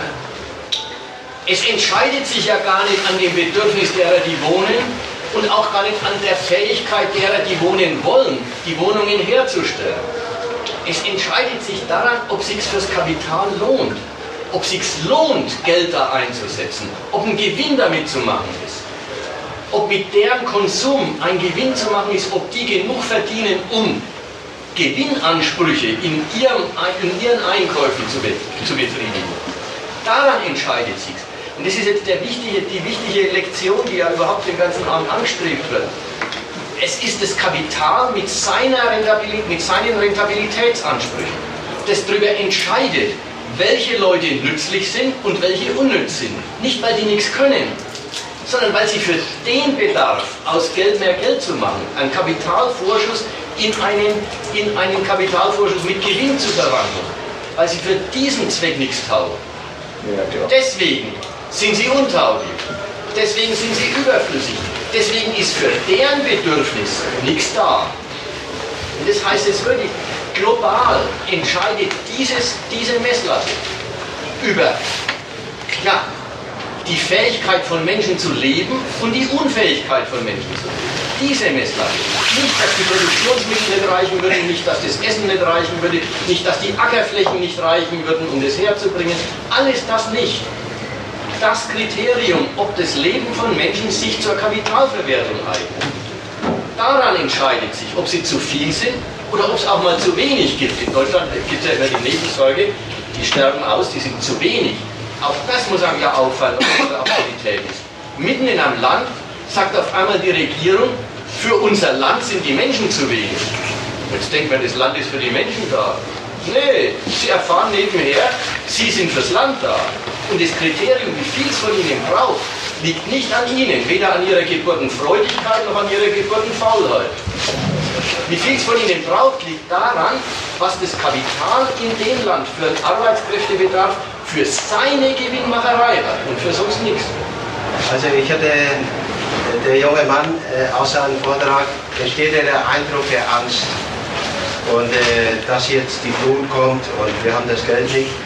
Und jetzt äh, unsere Politik, unser Innenminister, der hat ja auch äh, diesbezüglich was verlauten lassen. Also wir können ja nicht alle aufnehmen. Und man hat äh, auch ein System entwickelt und da haben Sie ein bisschen äh, zu wenig darüber geredet, nämlich de, der Schutzmechanismus Vortex nennt man. Oder, oder Frontex. Und äh, um eben diese Angst, die der junge Mann hat, ich halte sie für unbegründet. Äh, unbegründet. Keine Angst haben. Also man, man geht, man geht eigentlich mit dem Knüppel. Da ist schon, also ich habe den Eindruck, vielleicht ja, jetzt äh, äh, Und äh, wenn Sie dann vielleicht ein bisschen was sagen können, wie sich unsere Politik, äh, vor allen Dingen der Innenminister, äh, äußert, um diese Problematik dem Volk näher zu bringen.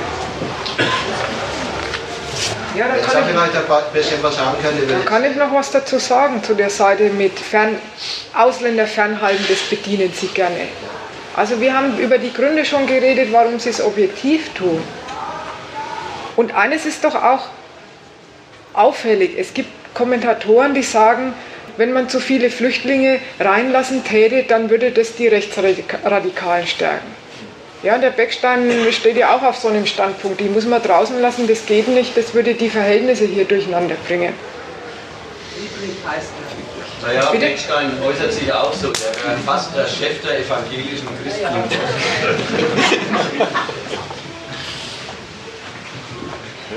Also es ist doch so, von unten ist es doch eine ganz übliche Forderung an die Regierung, wenn es Arbeitslose gibt, wenn die Leute nicht gut zurechtkommen, dass gesagt wird, die Regierung soll sich bitte darum kümmern, äh, dass die Leute besser zurechtkommen und dass sie bessere Chancen am Arbeitsmarkt haben. Ja?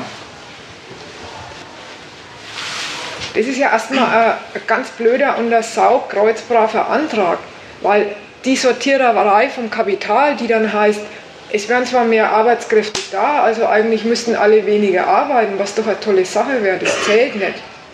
Wir stellen nur die ein, an denen wir ein Geschäft machen können und die anderen, die haben dann eben keine Existenzgrundlage. Das wird überhaupt nicht angegriffen. Stattdessen wenden die sich an den Sachwalter von dieser ganzen Gesellschaft, die genau so rechnet, und sagen, ähm, der Staat soll mal wenigstens die Einheimischen besser bevorzugen. Ja? Und dazu gehört ja die andere Seite, die vom Beckstein. Erinnert an das, er will doch, dass das Volk ihn als anerkannte Autorität sieht. Deshalb bedienen sie diese Forderungen, bedienen sie die auch, jedenfalls bedingt. Anerkennen tun sie die Forderungen auf jeden Fall, weil sie ja daran sehen, das ist eine willfährige Arbeitermannschaft, die sich nichts Besseres vorstellen kann, als dass sie von dem Staat in der richtigen Weise regiert wird. Ja, und da gehört dann eben dazu die Seite, wie geht es billige Bedienen? Dass man denen äh, zeigt, die Ausländer behandeln wir tatsächlich noch schlechter als euch. Das ist der absolut billige und brutale Beweis vom Staat, wie er seinem Volk beweist, dass es ihm um sein Volk, um die Einheimischen geht. Darüber, dass die Ausländer mit Frontex und sonst was ferngehalten werden. Aber ich finde die beiden Meinungen, die jetzt geäußert wurden, äh, er, der sagt, die EU hält die, die Ausländer, also in dem Fall jetzt die Afrikaner, mit Frontex fern. Und seine Äußerung, die heißt, ja, aber muss man das nicht, sonst geht ja hier kein Leben. Du meinst jetzt wieder bezogen auf ihn? Ich habe Ja. mich nur auf ihn bezogen, ja. Also ich weiß nicht, ob das rum ist. Muss ja was sagen, ja. Ähm, gut, ähm, also zum einen, meine Aussage bezieht sich eigentlich auf einen relativ interessanten Artikel, den ich mal gelesen habe, um eine relativ sehr frühe Immigrationsbewegung ins Römische Reich tatsächlich, wo es mal einer analysiert hat, wie viel können rein bis so ein Staat zusammenbrechen. Das ist natürlich eine andere Staatsform gewesen. Also kann man das jetzt auf unsere, äh, unsere globalisierte Welt nicht mehr anwenden wahrscheinlich. Ähm, ich auch nicht. Das ist ein bisschen halt der Ursprung davon. Die andere Frage ist halt für mich, welche, also denken, denkt man tatsächlich an Langzeitfolgen, wenn man ähm, über Grenzöffnung diskutiert. Also ähm, was das für die Bevölkerung heißt. Beispielsweise die innerdeutsche Grenzöffnung, was das jetzt für den Osten in Deutschland heißt, das haben wir vorhin kurz mal angesprochen mit dem Wohnungsmarkt, was es da bedeuten kann, was das für schlechte Folgen für die Ursprungsländer jetzt in Anführungszeichen haben kann. Aber ähm, was halt auch heißen kann, meiner Meinung nach, ist, dass vielleicht ähm, in Deutschland würden wir es komplett öffnen, für Leute, die wenig Geld verdienen, bedeutet, dass sie noch weniger bekommen würden, weil wir sehr billige Arbeitskräfte importieren. Das hatten wir vorhin das Beispiel bereits mit Rumänien und Bulgarien. Also muss man vielleicht abwägen, ob es sinnvoll ist, die Leute ähm, in das Land zu lassen oder ob nicht eine Förderung in den Ländern, aus denen sie kommen, vielleicht sinnvoller ist. Zum Ersten möchte ich mal was sagen mit dem Römischen Reich. Ja oder den Vorstellungen, die davon leben, dass man sagt, irgendwann ist doch ein Land wirklich voll, weil auf jedem Quadratmeter steht doch schon einer und wo soll der dann noch schlafen, wenn er sich nicht mehr legen kann? Das ist verlogen, diese Tour. Weil an sowas denken die nämlich nicht, dass es am Ende so voll werden könnte, dass man hier nicht mehr genug anbauen kann. Der, das sind die Verplausibilisierungen dafür, dass man die nicht reinlassen will. Also es geht nicht darum, dass die These damals war, dass dieses Land so voll ist, dass keiner mehr reingepasst hat. Es ging darum, dass ähm, die, die ähm, örtlichen Despoten, äh, dass Korruption gestiegen ist und dass ähm, sich im Prinzip äh, sehr autarke Binnenmärkte entwickelt haben und ähm, dadurch ein Zusammenbruch ähm, hervorgehoben haben. Ja. Das ist aber ein getrenntes Thema. Aber weißt du, äh, es ist doch trotzdem so. Entweder ist es die Frage, wie viel ist denn sozusagen ähm, physiologisch möglich und wenn nicht, dann lebt doch die Frage von dem Können, die bezieht sich doch immer auf die Wirtschaftsweise. Da ist immer das unterstellt, dass gleich die Rechnung geht, wie ja dann die Rechnung weitergeht, die können wir doch dann nicht reinlassen, weil die Löhne sinken. Ja, wieso sinken eigentlich Löhne, äh, wenn man Leute reinlässt? Das ist doch erstmal die Frage. Das müsste doch gar nicht so sein, wenn nicht das herrschende Prinzip dasjenige wäre, das Kapital lehnt seine Kriterien der Rentabilität an. Ansonsten wären das doch einfach mal zuschüssige Arbeitskräfte, mit denen man was bauen und herstellen könnte. Die regeln sich nach Angebot und Nachfrage in der Marktwirtschaft. Genau. Ja, warum lässt denn das gefallen? Das ist doch die Frage. Warum lässt du dir das gefallen, wie sich das regelt über Angebot und Nachfrage und nicht nach dem, was die Leute brauchen und was sie halt ähm, als an Arbeit äh, auch beitragen können? Wenn du beim Metzger und der Bäcker einkaufst, lassen wir da Art vorzeigen. Und es soll ja bloß heißen, dass sich das Leben können der Menschen nach Angebot und Nachfrage nach ihren Diensten regelt. Ist gerade der Gegenstand der Kritik. Und äh, insofern ist die, der Verweis auf die Realität, ja Mensch, ich denke, so ist es doch. Äh, das äh, klingt wie ein Gegenargument und dabei ist es doch äh, mehr wie eine Bestärkung. Ja, das ist ja die Scheiße. Also insofern versteht man sich und versteht sich nicht. Ja schon, aber real, realisierbare Alternativen, die es auch an konkreten Beispielen gibt. Das Problem ist doch, wir kriegen es halt nicht weg, oder? Bitte? Ja. Also dieses Angebot, Nachfrage, dieses äh, ich habe was, was du brauchen kannst. Äh, ja okay, also dann bin ich einfach dafür. Und ähm, ja okay, also es ist so ein Geben und Nehmen, das können wir untereinander machen, wo das irgendwie auch gleichwertiger Sache ist, aber äh, ich bin Elektriker, ja, dann stehe ich eine Lampe und dann ist mir halt irgendwie einen Schlafplatz oder sowas. Ähm, nur ähm, dann haben wir ein Austauschmittel dafür gefunden und das nennt sich Geld. Ähm, und dann sage ich, okay, äh, die Inflation kostet äh, 300 Euro und der Schlafplatz einen Monat auch. Gut, dann sind wir uns heute einig.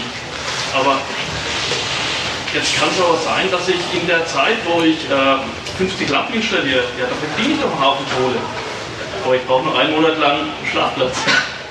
In dem, also in dem Monat äh, kann ich 50 Lampen installieren, aber du hast nur einen Schlafplatz in dem Monat. Also, das ist doch irgendwo dieses Verhältnis.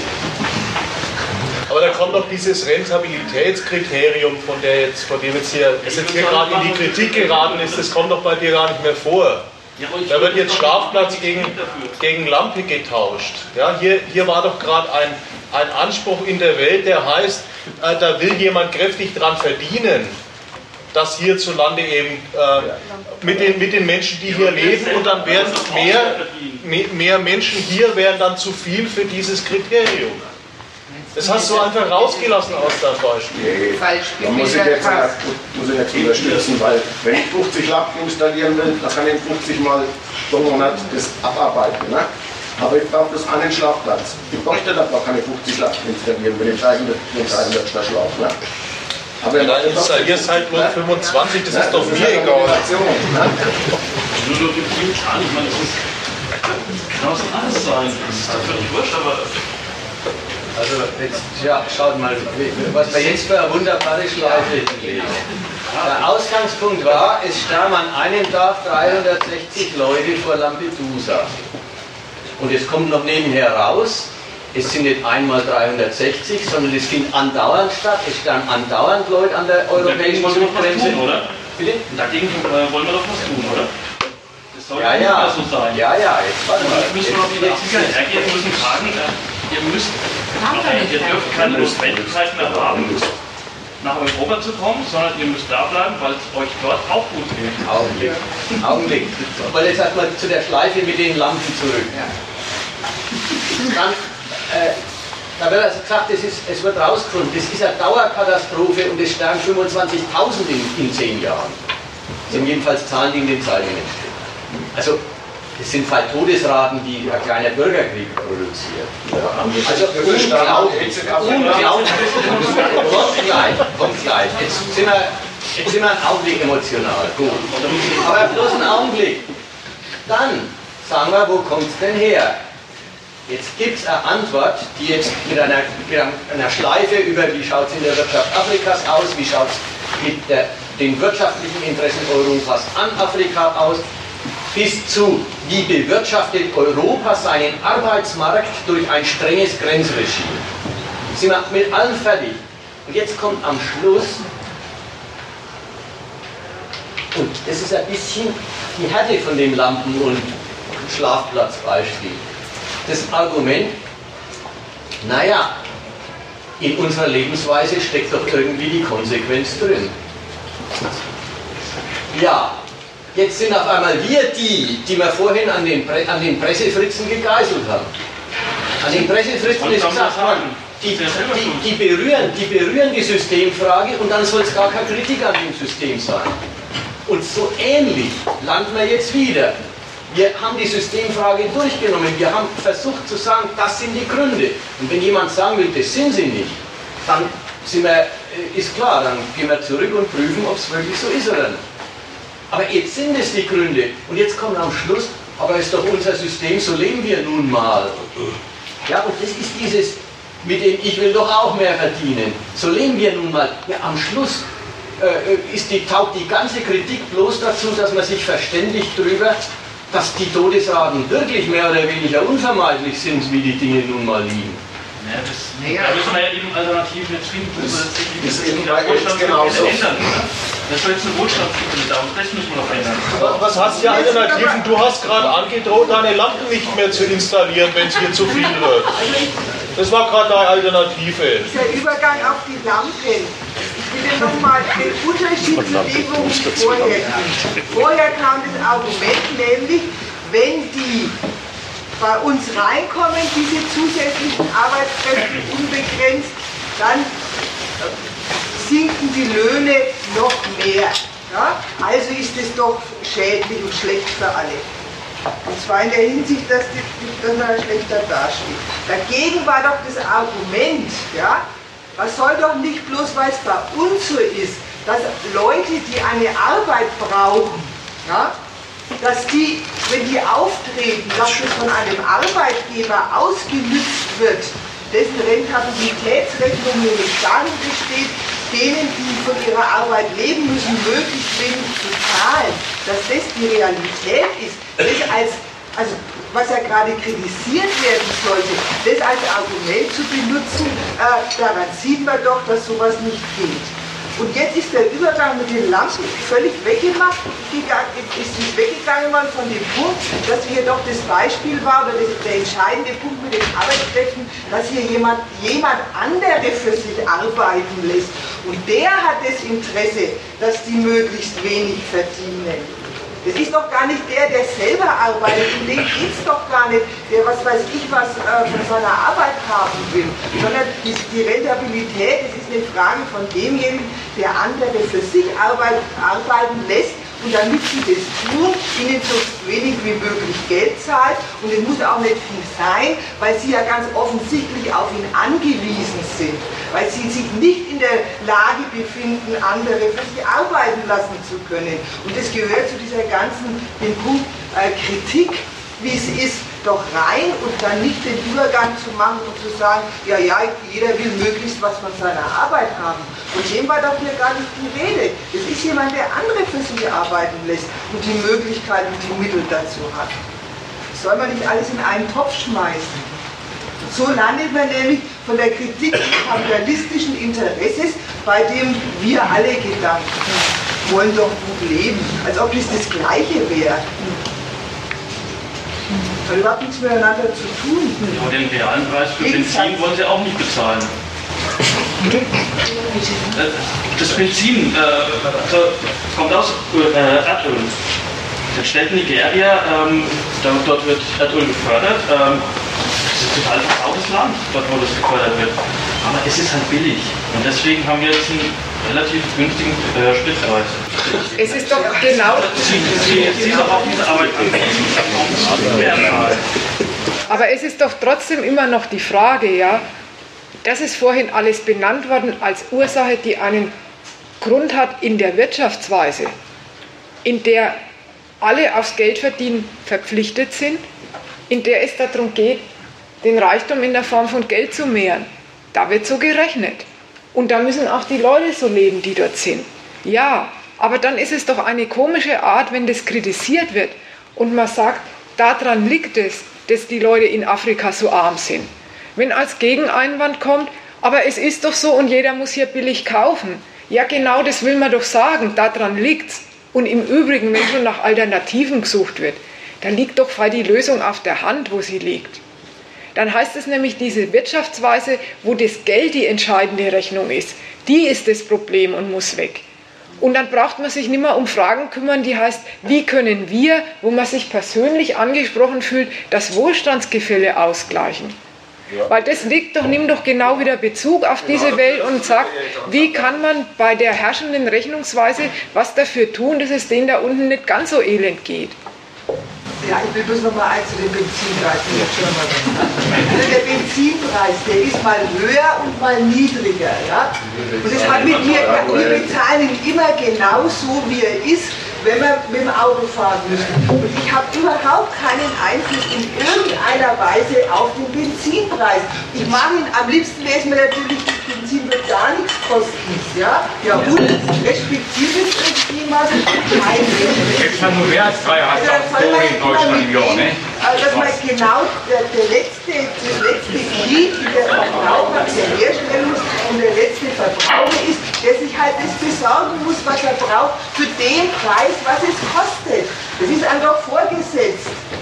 Außer man fährt kein Auto. Ja, und äh, nochmal, also du sagst, man hat keinen Einfluss auf den Preis. Ja? Teile ich total. Aber du hast gleich weitergemacht und das sind quasi dann die von uns bestellten Produktionsbedingungen. Da gibt es doch Subjekte dazwischen, die das Öl fördern. Vielleicht schaffen wir ja gerade in Betrieben, äh, die solche Subjekte sind. Nein, nein, du bist, ich hoffe, äh, ich denke, äh, du bist kein ähm, Chef von einer Ölfirma. Vielleicht arbeite ich und ich weiß es nicht. Hm? Weil meine Firma dafür arbeitet. Naja, das wird schon ganz sicher so sein, dass dein, wenn du dort arbeitest, dass deine Firma auch so rechnet. Aber dann muss, muss man immer noch fragen, bist du dann schuld an dem Elend in Afrika oder ist nicht die Frage danach dann mal angebracht, die heißt, warum rechnet mein Unternehmer so und taugt es was oder taugt es nichts? Und da merkst du nur dran, wie dein ganzes Leben dieser Rechnung untergeordnet ist. Und nicht, wie du alles bestimmst und in der Hand hast. Aber wie vorhin gesagt, der eine kauft Fairtrade-Kaffee, der andere nicht. Also die Logik, die heißt, wir machen doch da alle mit und deshalb sind wir auch die Verursacher von der ganzen. Das ist eine Logik, die passt nicht. Weil das würde nämlich unterstellen, dass man die Lebensverhältnisse, wie sie sind, dass man die Bedingungen in seiner autonomen Macht hätte. Und in die Lebensbedingungen, die hier sind, in die ist man hineingestellt und die hat man als Bedingungen hinzunehmen und muss in ihnen zurechtkommen. Man kann aber sich Rechenschaft darüber ablegen und sagen, sie taugen nichts. Und dann steht halt was auf der Tagesordnung. Wenn es bis jetzt nicht ist die Frage, ob du das mit der Diagnose teilst. Die letzten Überlegungen sind jetzt folgende. Selbst wenn man nicht noch gelten lässt und dann musst du auch noch in einer Firma arbeiten, die genau diesen Zweck verfolgt und die also dann auch ihre Lieferanten oder ihre Abnehmer oder ihre Arbeitskräfte nach diesen Maßstäben behandelt. Selbst wenn es alles so ist, da siehst du halt, dass die mit deinen, und das ist jetzt wichtig, deinen an und für sich ganz harmlosen Ansprüchen ans Leben in ein System eingebaut bist, in dem es um alles Mögliche geht, aber deine Ansprüche ans Leben sind nicht die Messlatte. Das sollte sie auch. Für mich Doch, schon. das sollten sie sogar sein. Für mich soll es sein. Ja, aber das sind sie nicht. Also das, ist, das sind nur die Messlatten für mich, aber nicht für Ja, andere. richtig, Weil jeder richtig. hat seine individuellen. Nein, nicht, des, nicht deswegen. Nicht, weil jeder andere andere hat, sondern weil alle einen untergeordnet sind. Warum? Du hast, du hast den Wunsch, mit Arbeit halbwegs bequem über die Runden zu kommen und dabei nicht darben zu müssen, sondern einen Konsum nach den Leuten. Heute geht es nicht mal mehr um die Arbeit, ich will einfach nur mal Existenz sichern. Ja, noch bescheidener. Noch ein Eck bescheidener, okay. So wenig. Ja, okay. Und auch mit diesem Anliegen bist du eine abhängige Größe dessen, war vorhin die Rede, das Kapital definiert mit seinen Rentabilitätsgesichtspunkten, welche Menschen überflüssig sind und welche Menschen nützlich sind. Nützlich für es. So, du hast entweder das Glück, du bist nützlich oder du bist der Hartz-IVler in Deutschland. Was anderes gibt es hier nicht. Doch. Was denn noch? Man kann sich clever Geld verschaffen, ohne dass man dafür arbeitet. Ach Gott, da machen wir eine, da machen wir eine Schulung, da gehen wir mal in die und da verschaffen wir uns clever Geld. Ja.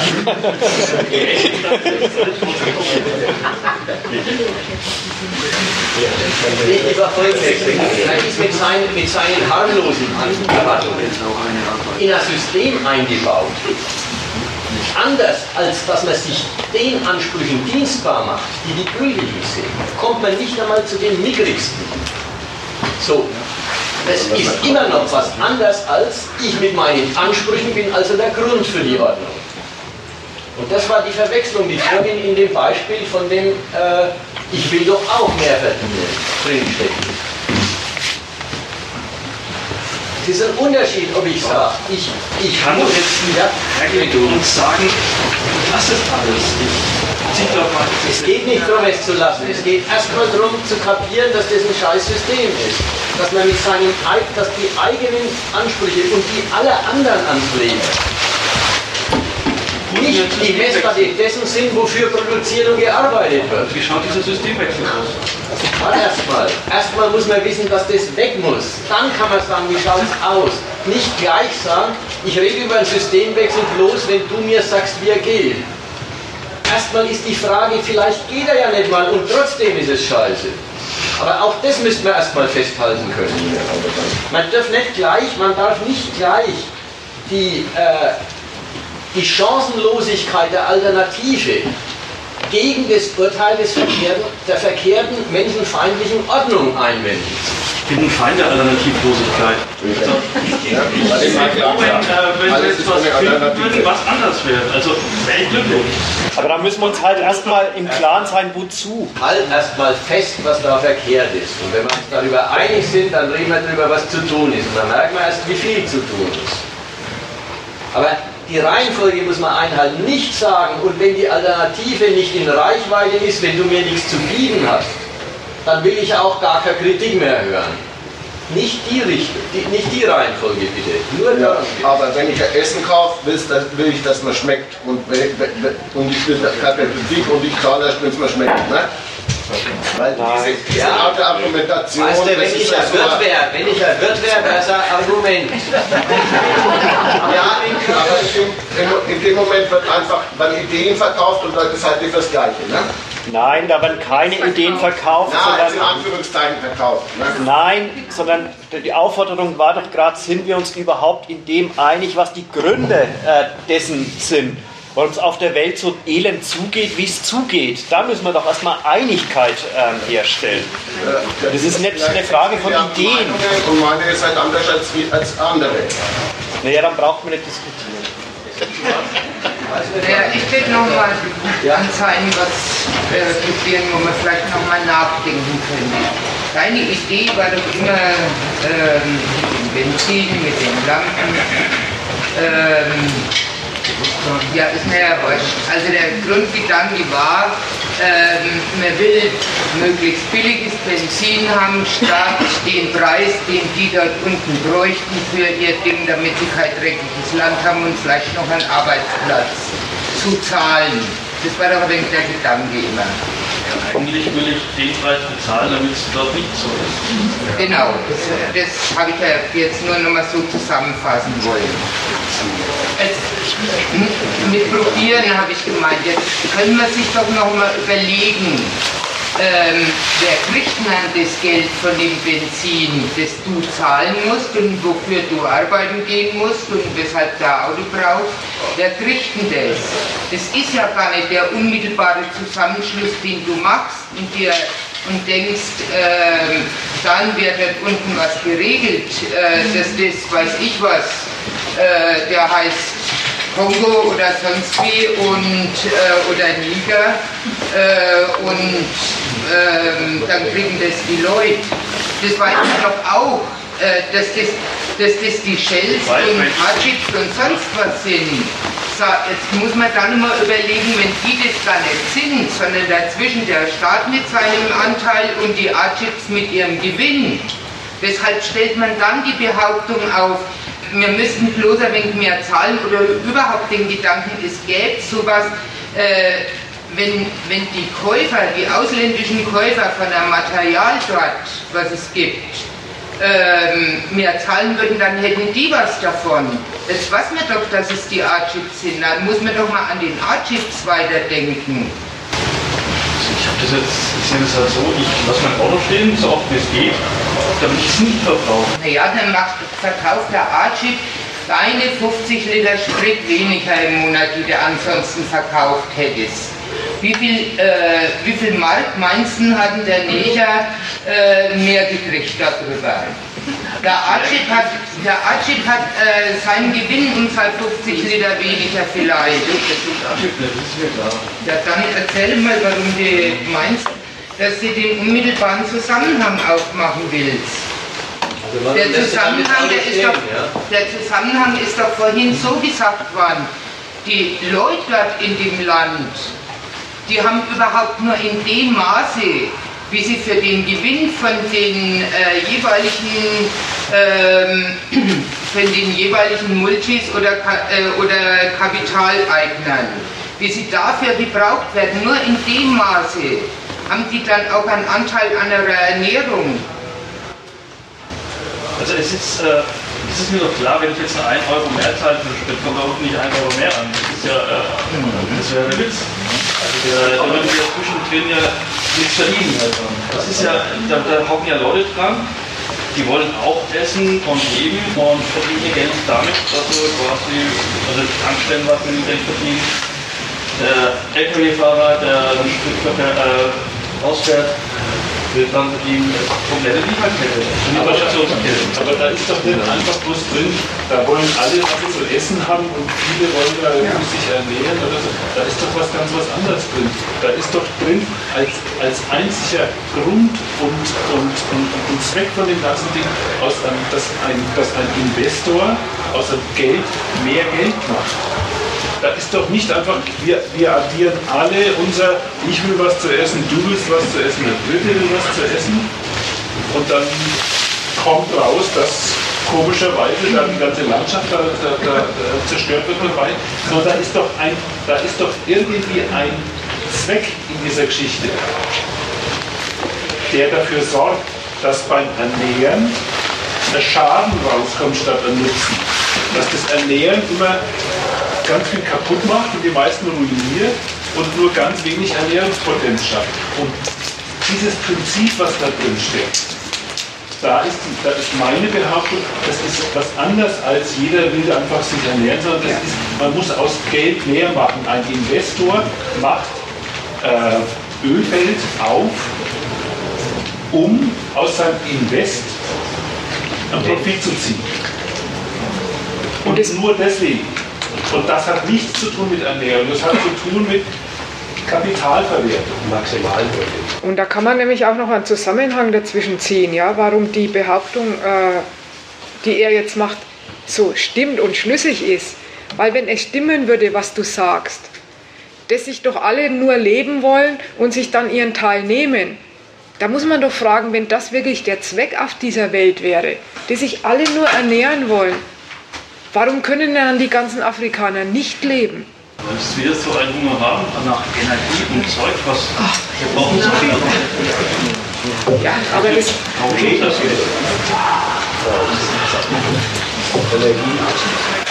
Es kann doch gar nicht sein, es gibt doch so viel Energie. Es ist doch was, es ist doch da, das sind doch Naturschätze da, die sind doch zu fördern. Daran kann es doch nicht liegen. Übrigens, das ist doch auch dieses, dieses Prinzip, was da, was da die, vielleicht die Umwelt ausbeutet. Ist doch nicht das Prinzip, wir wollen ganz viel Öl und sorgen dafür, dass wir ganz viel Öl kriegen.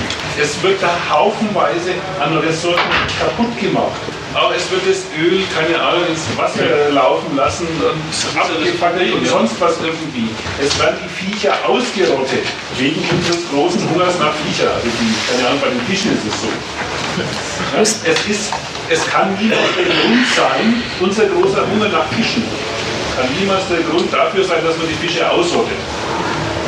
Unser großer Hunger nach Öl kann niemals der Grund dafür sein, dass man die ganzen Ölquellen total ruiniert. Herr David nicht das Ding. Du sagst doch nur, das kann nicht der Grund sein. Selbstverständlich ist es so, dass die Fischtrawler in Westafrika vorbeifahren und dort den gesamten Fisch samt Jungkuh äh, mitnehmen und die Lebensgrundlage von den Leuten äh, vernichten. Und das ist aber kein Bier, sondern es sind Fischkonzerne, die eine, eine große Kutter haben mit, äh, mit Maschinen und aus dem Fischraum Geld machen können. Und der, äh, der Einwohner dort in Westafrika ist nur damit konfrontiert, wie der negative Seite von diesem Geld machen. Er hat erstens kein Fischbier und zweitens kann er sich auch keine, kein Kühllager kaufen, weil so viel Geld hat er gar nicht, was das kostet. Der ist also mit der negativen Seite des Geldverdienens befasst, wo derjenige, der daran verdient, am Abfischen der Küsten, das Geld, was er hat, ständig vermehrt. So, und da ist jetzt nirgendwo, äh, war der irgendwie die Gebrauchs-, äh, also die Bedürfnisse der, der Leute mit in dieser Rechnung drin.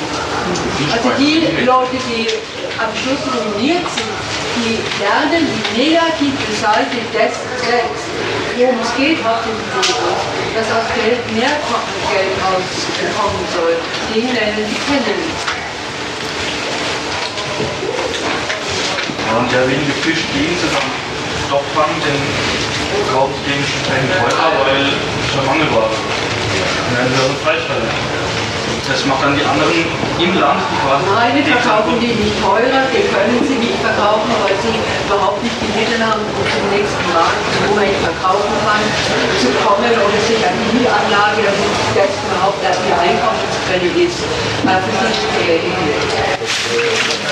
Das dürfte nicht zu weit, das dürfte nicht zu weit in die Details gehen, die man dann auch gar nicht ganz genau kennen kann.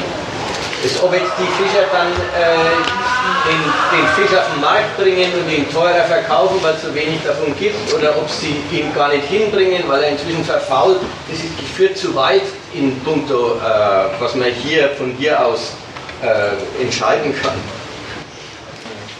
Zu dem Immanenten von dir, wo du gesagt hast, ja, es sind doch wir, die das wollen. Das ist das das, das, die das wollen. Da möchte ich noch mal einen Gedanken dazu sagen. Von dir selber sagst du doch, du willst es nicht und du lässt sogar dein Auto stehen, ja?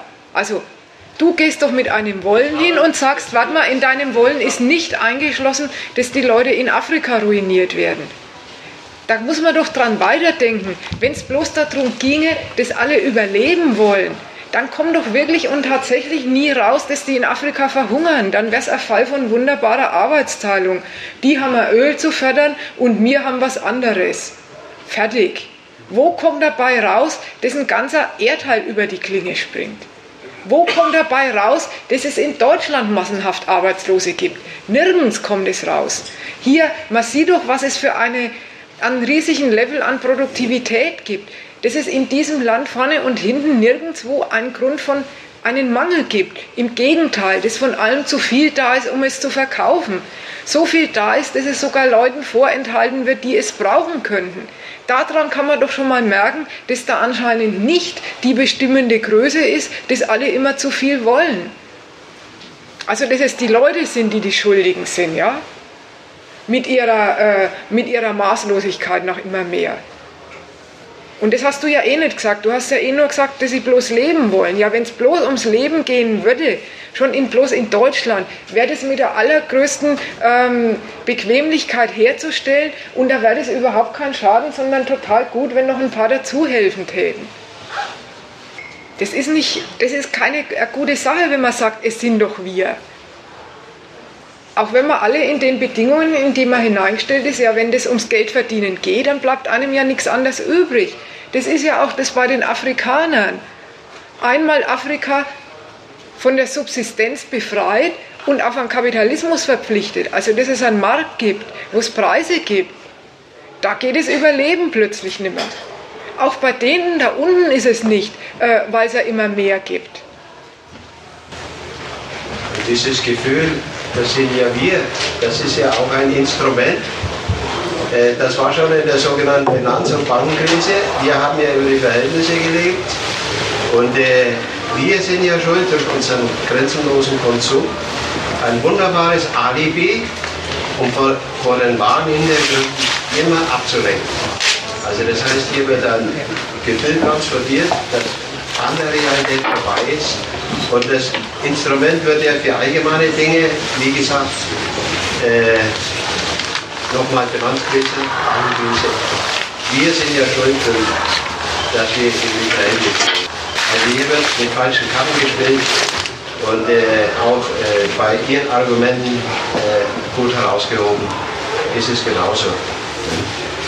Dabei die wahren Schuldigen, die waren, äh, da ist ein äh, brutales, hemmungslose Machtgier einiger wenige, sind vielleicht ein oder fünf Prozent der Weltbevölkerung, die fast 90 Prozent aller äh, Kapitalmittel besitzen. Und das ist der Hintergrund, noch mehr hemmungslos und jedes Mittel ist recht, um äh, uns, unsere Macht zu festigen und zu behalten. Es ist viel schlimmer, als Sie denken. Es ist viel schlimmer. Das ist nicht nur die Gier, Machtgier von einzelnen Leuten, sondern wenn man jetzt den Ausführungen gefolgt hat, dass der ganze Lebensprozess von Gesellschaften nur von einer Rechnung abhängt, nämlich ob der Geldeinsatz sich lohnt, ob er mehr Geld bringt. Das ist viel schlimmer als Machtgier und ähm, dass welche gar nicht mehr den Hals voll kriegen können. Ich möchte mal eins sagen. Das Argument ist sind doch wir. Wir kaufen das Benzin, wir trinken den billigen Kaffee und so weiter und so weiter. Wir sind doch mit unseren Lebensverhältnissen auch daran interessiert, dass die Grenzen dicht und die Migration unter Kontrolle bleibt. Bleiben. Grenzen dicht und die Migration unter Kontrolle bleiben. Da ist ja was dran und was ist nicht dran. Nicht richtig ist es. Davon war jetzt viel die Rede. Dass so einfache Ansprüche, dass sich die Arbeit eines Menschen für ihn als Quelle seiner Lebensmittel lohnt. Das kann nicht der Grund dafür sein, dass in Afrika gehungert wird. So, aber da denke ich jetzt nicht an die Weise, wie der Mensch sein Geld erwirbt, sondern wirklich ganz abstrakt, einer leistet was und es ist irgendwie ein Beitrag zu einer Arbeitsteilung und dadurch, dass er auch was beiträgt, ist der Reichtum ja mehr geworden, von dem er irgendwie einen Teil dann wieder wegnimmt für seinen Konsum. Daran kann es nicht liegen. Aber in der anderen Bedeutung ist es ja wahr. Es sind ja wir. Aber nicht dadurch, dass wir solche Ansprüche stellen ans Leben, an die Ergiebigkeit der eigenen Arbeit, sondern dadurch, dass wir bereit sind, unser Leben der Rechnung zu unterwerfen, die gilt. Dadurch sind wir Teil von dem Ding. Wir denken nicht damit her. Ja, meinetwegen. Weltmäßig gesehen. Ja, dadurch, dass wir bereit sind, selber so bescheiden zu sein, also nicht weil wir so anspruchsvoll sind, sondern weil wir so bescheiden sind, den eigenen Lebensunterhalt davon abhängig zu machen und darin gar kein Problem zu sehen, dass ein Unternehmen damit Geld machen kann. Dass man die Abhängigkeit von dieser Rechnung akzeptiert. Dadurch sind wir Teil von dem System, an dem die Afrikaner krepieren. Aber nicht dadurch, dass wir anspruchsvoll sind. Das ist ein wichtiger Unterschied. Denn die erste Ecke, die führt dazu, dass man letzten Endes die Maßlosigkeit des Profitstrebens aus Geld mehr Geld machen. Ja, das ist ein Prinzip, im Prinzip grenzenloser Zweck. Da ist jede erreichte Stufe die Basis dafür, dass die nächste Stufe kommt. Dass man diese Maßlosigkeit, dass man die in ein Feld, also dass man quasi sich für die Maßlosigkeit verantwortlich erklärt, als ob die im eigenen Konsumwunsch stecken würde. Das stimmt wirklich nicht. Alle Bedürfnisse haben ihr Maß in sich. Man will mal mehr, mal weniger, aber endlos viel. Das will keiner, wenn er an den Gebrauchswert denkt, an die nützlichen Dinge, die er konsumiert. Nur das Geld ist ein Zweck, der ist in sich maßlos. Vom Geld kann man nie genug haben. Von allen anderen Dingen hat man irgendwann immer genug. Insofern ist es eine Weise, wie man praktisch die Maßlosigkeit des Kapitals und seiner, seiner Selbstverwertung, die übernimmt man geistig in den, in den Privatkonsum rein, als ob der Privatkonsum Profit, Profitmaximierung wäre. Das ist er gar nicht. Der Privatkonsum hat ein ganz eng begrenztes Feld von Gütern, die man haben will und braucht und davon niemals endlos viel. Aber man erklärt sich in einer falschen Weise verantwortlich. Anstatt, wenn man sich in der richtigen Weise verantwortlich erklären würde, dass man Teil dieses Ladens ist, hätte ich überhaupt nichts dagegen. Dann wäre es ja das Bekenntnis dazu, man muss den Laden kippen, denn er richtet Unheil an, nicht bloß bei einem selber, sondern noch viel schlimmeres Unheil bei manchen anderen. Sondern ist es ganz andersrum. Man identifiziert sich mit einem Zweck, den man in Wahrheit gar nicht hat und erklärt sich dadurch in einer falschen Weise für verantwortlich. War das verstehbar? Also jetzt machen wir doch mal Schluss.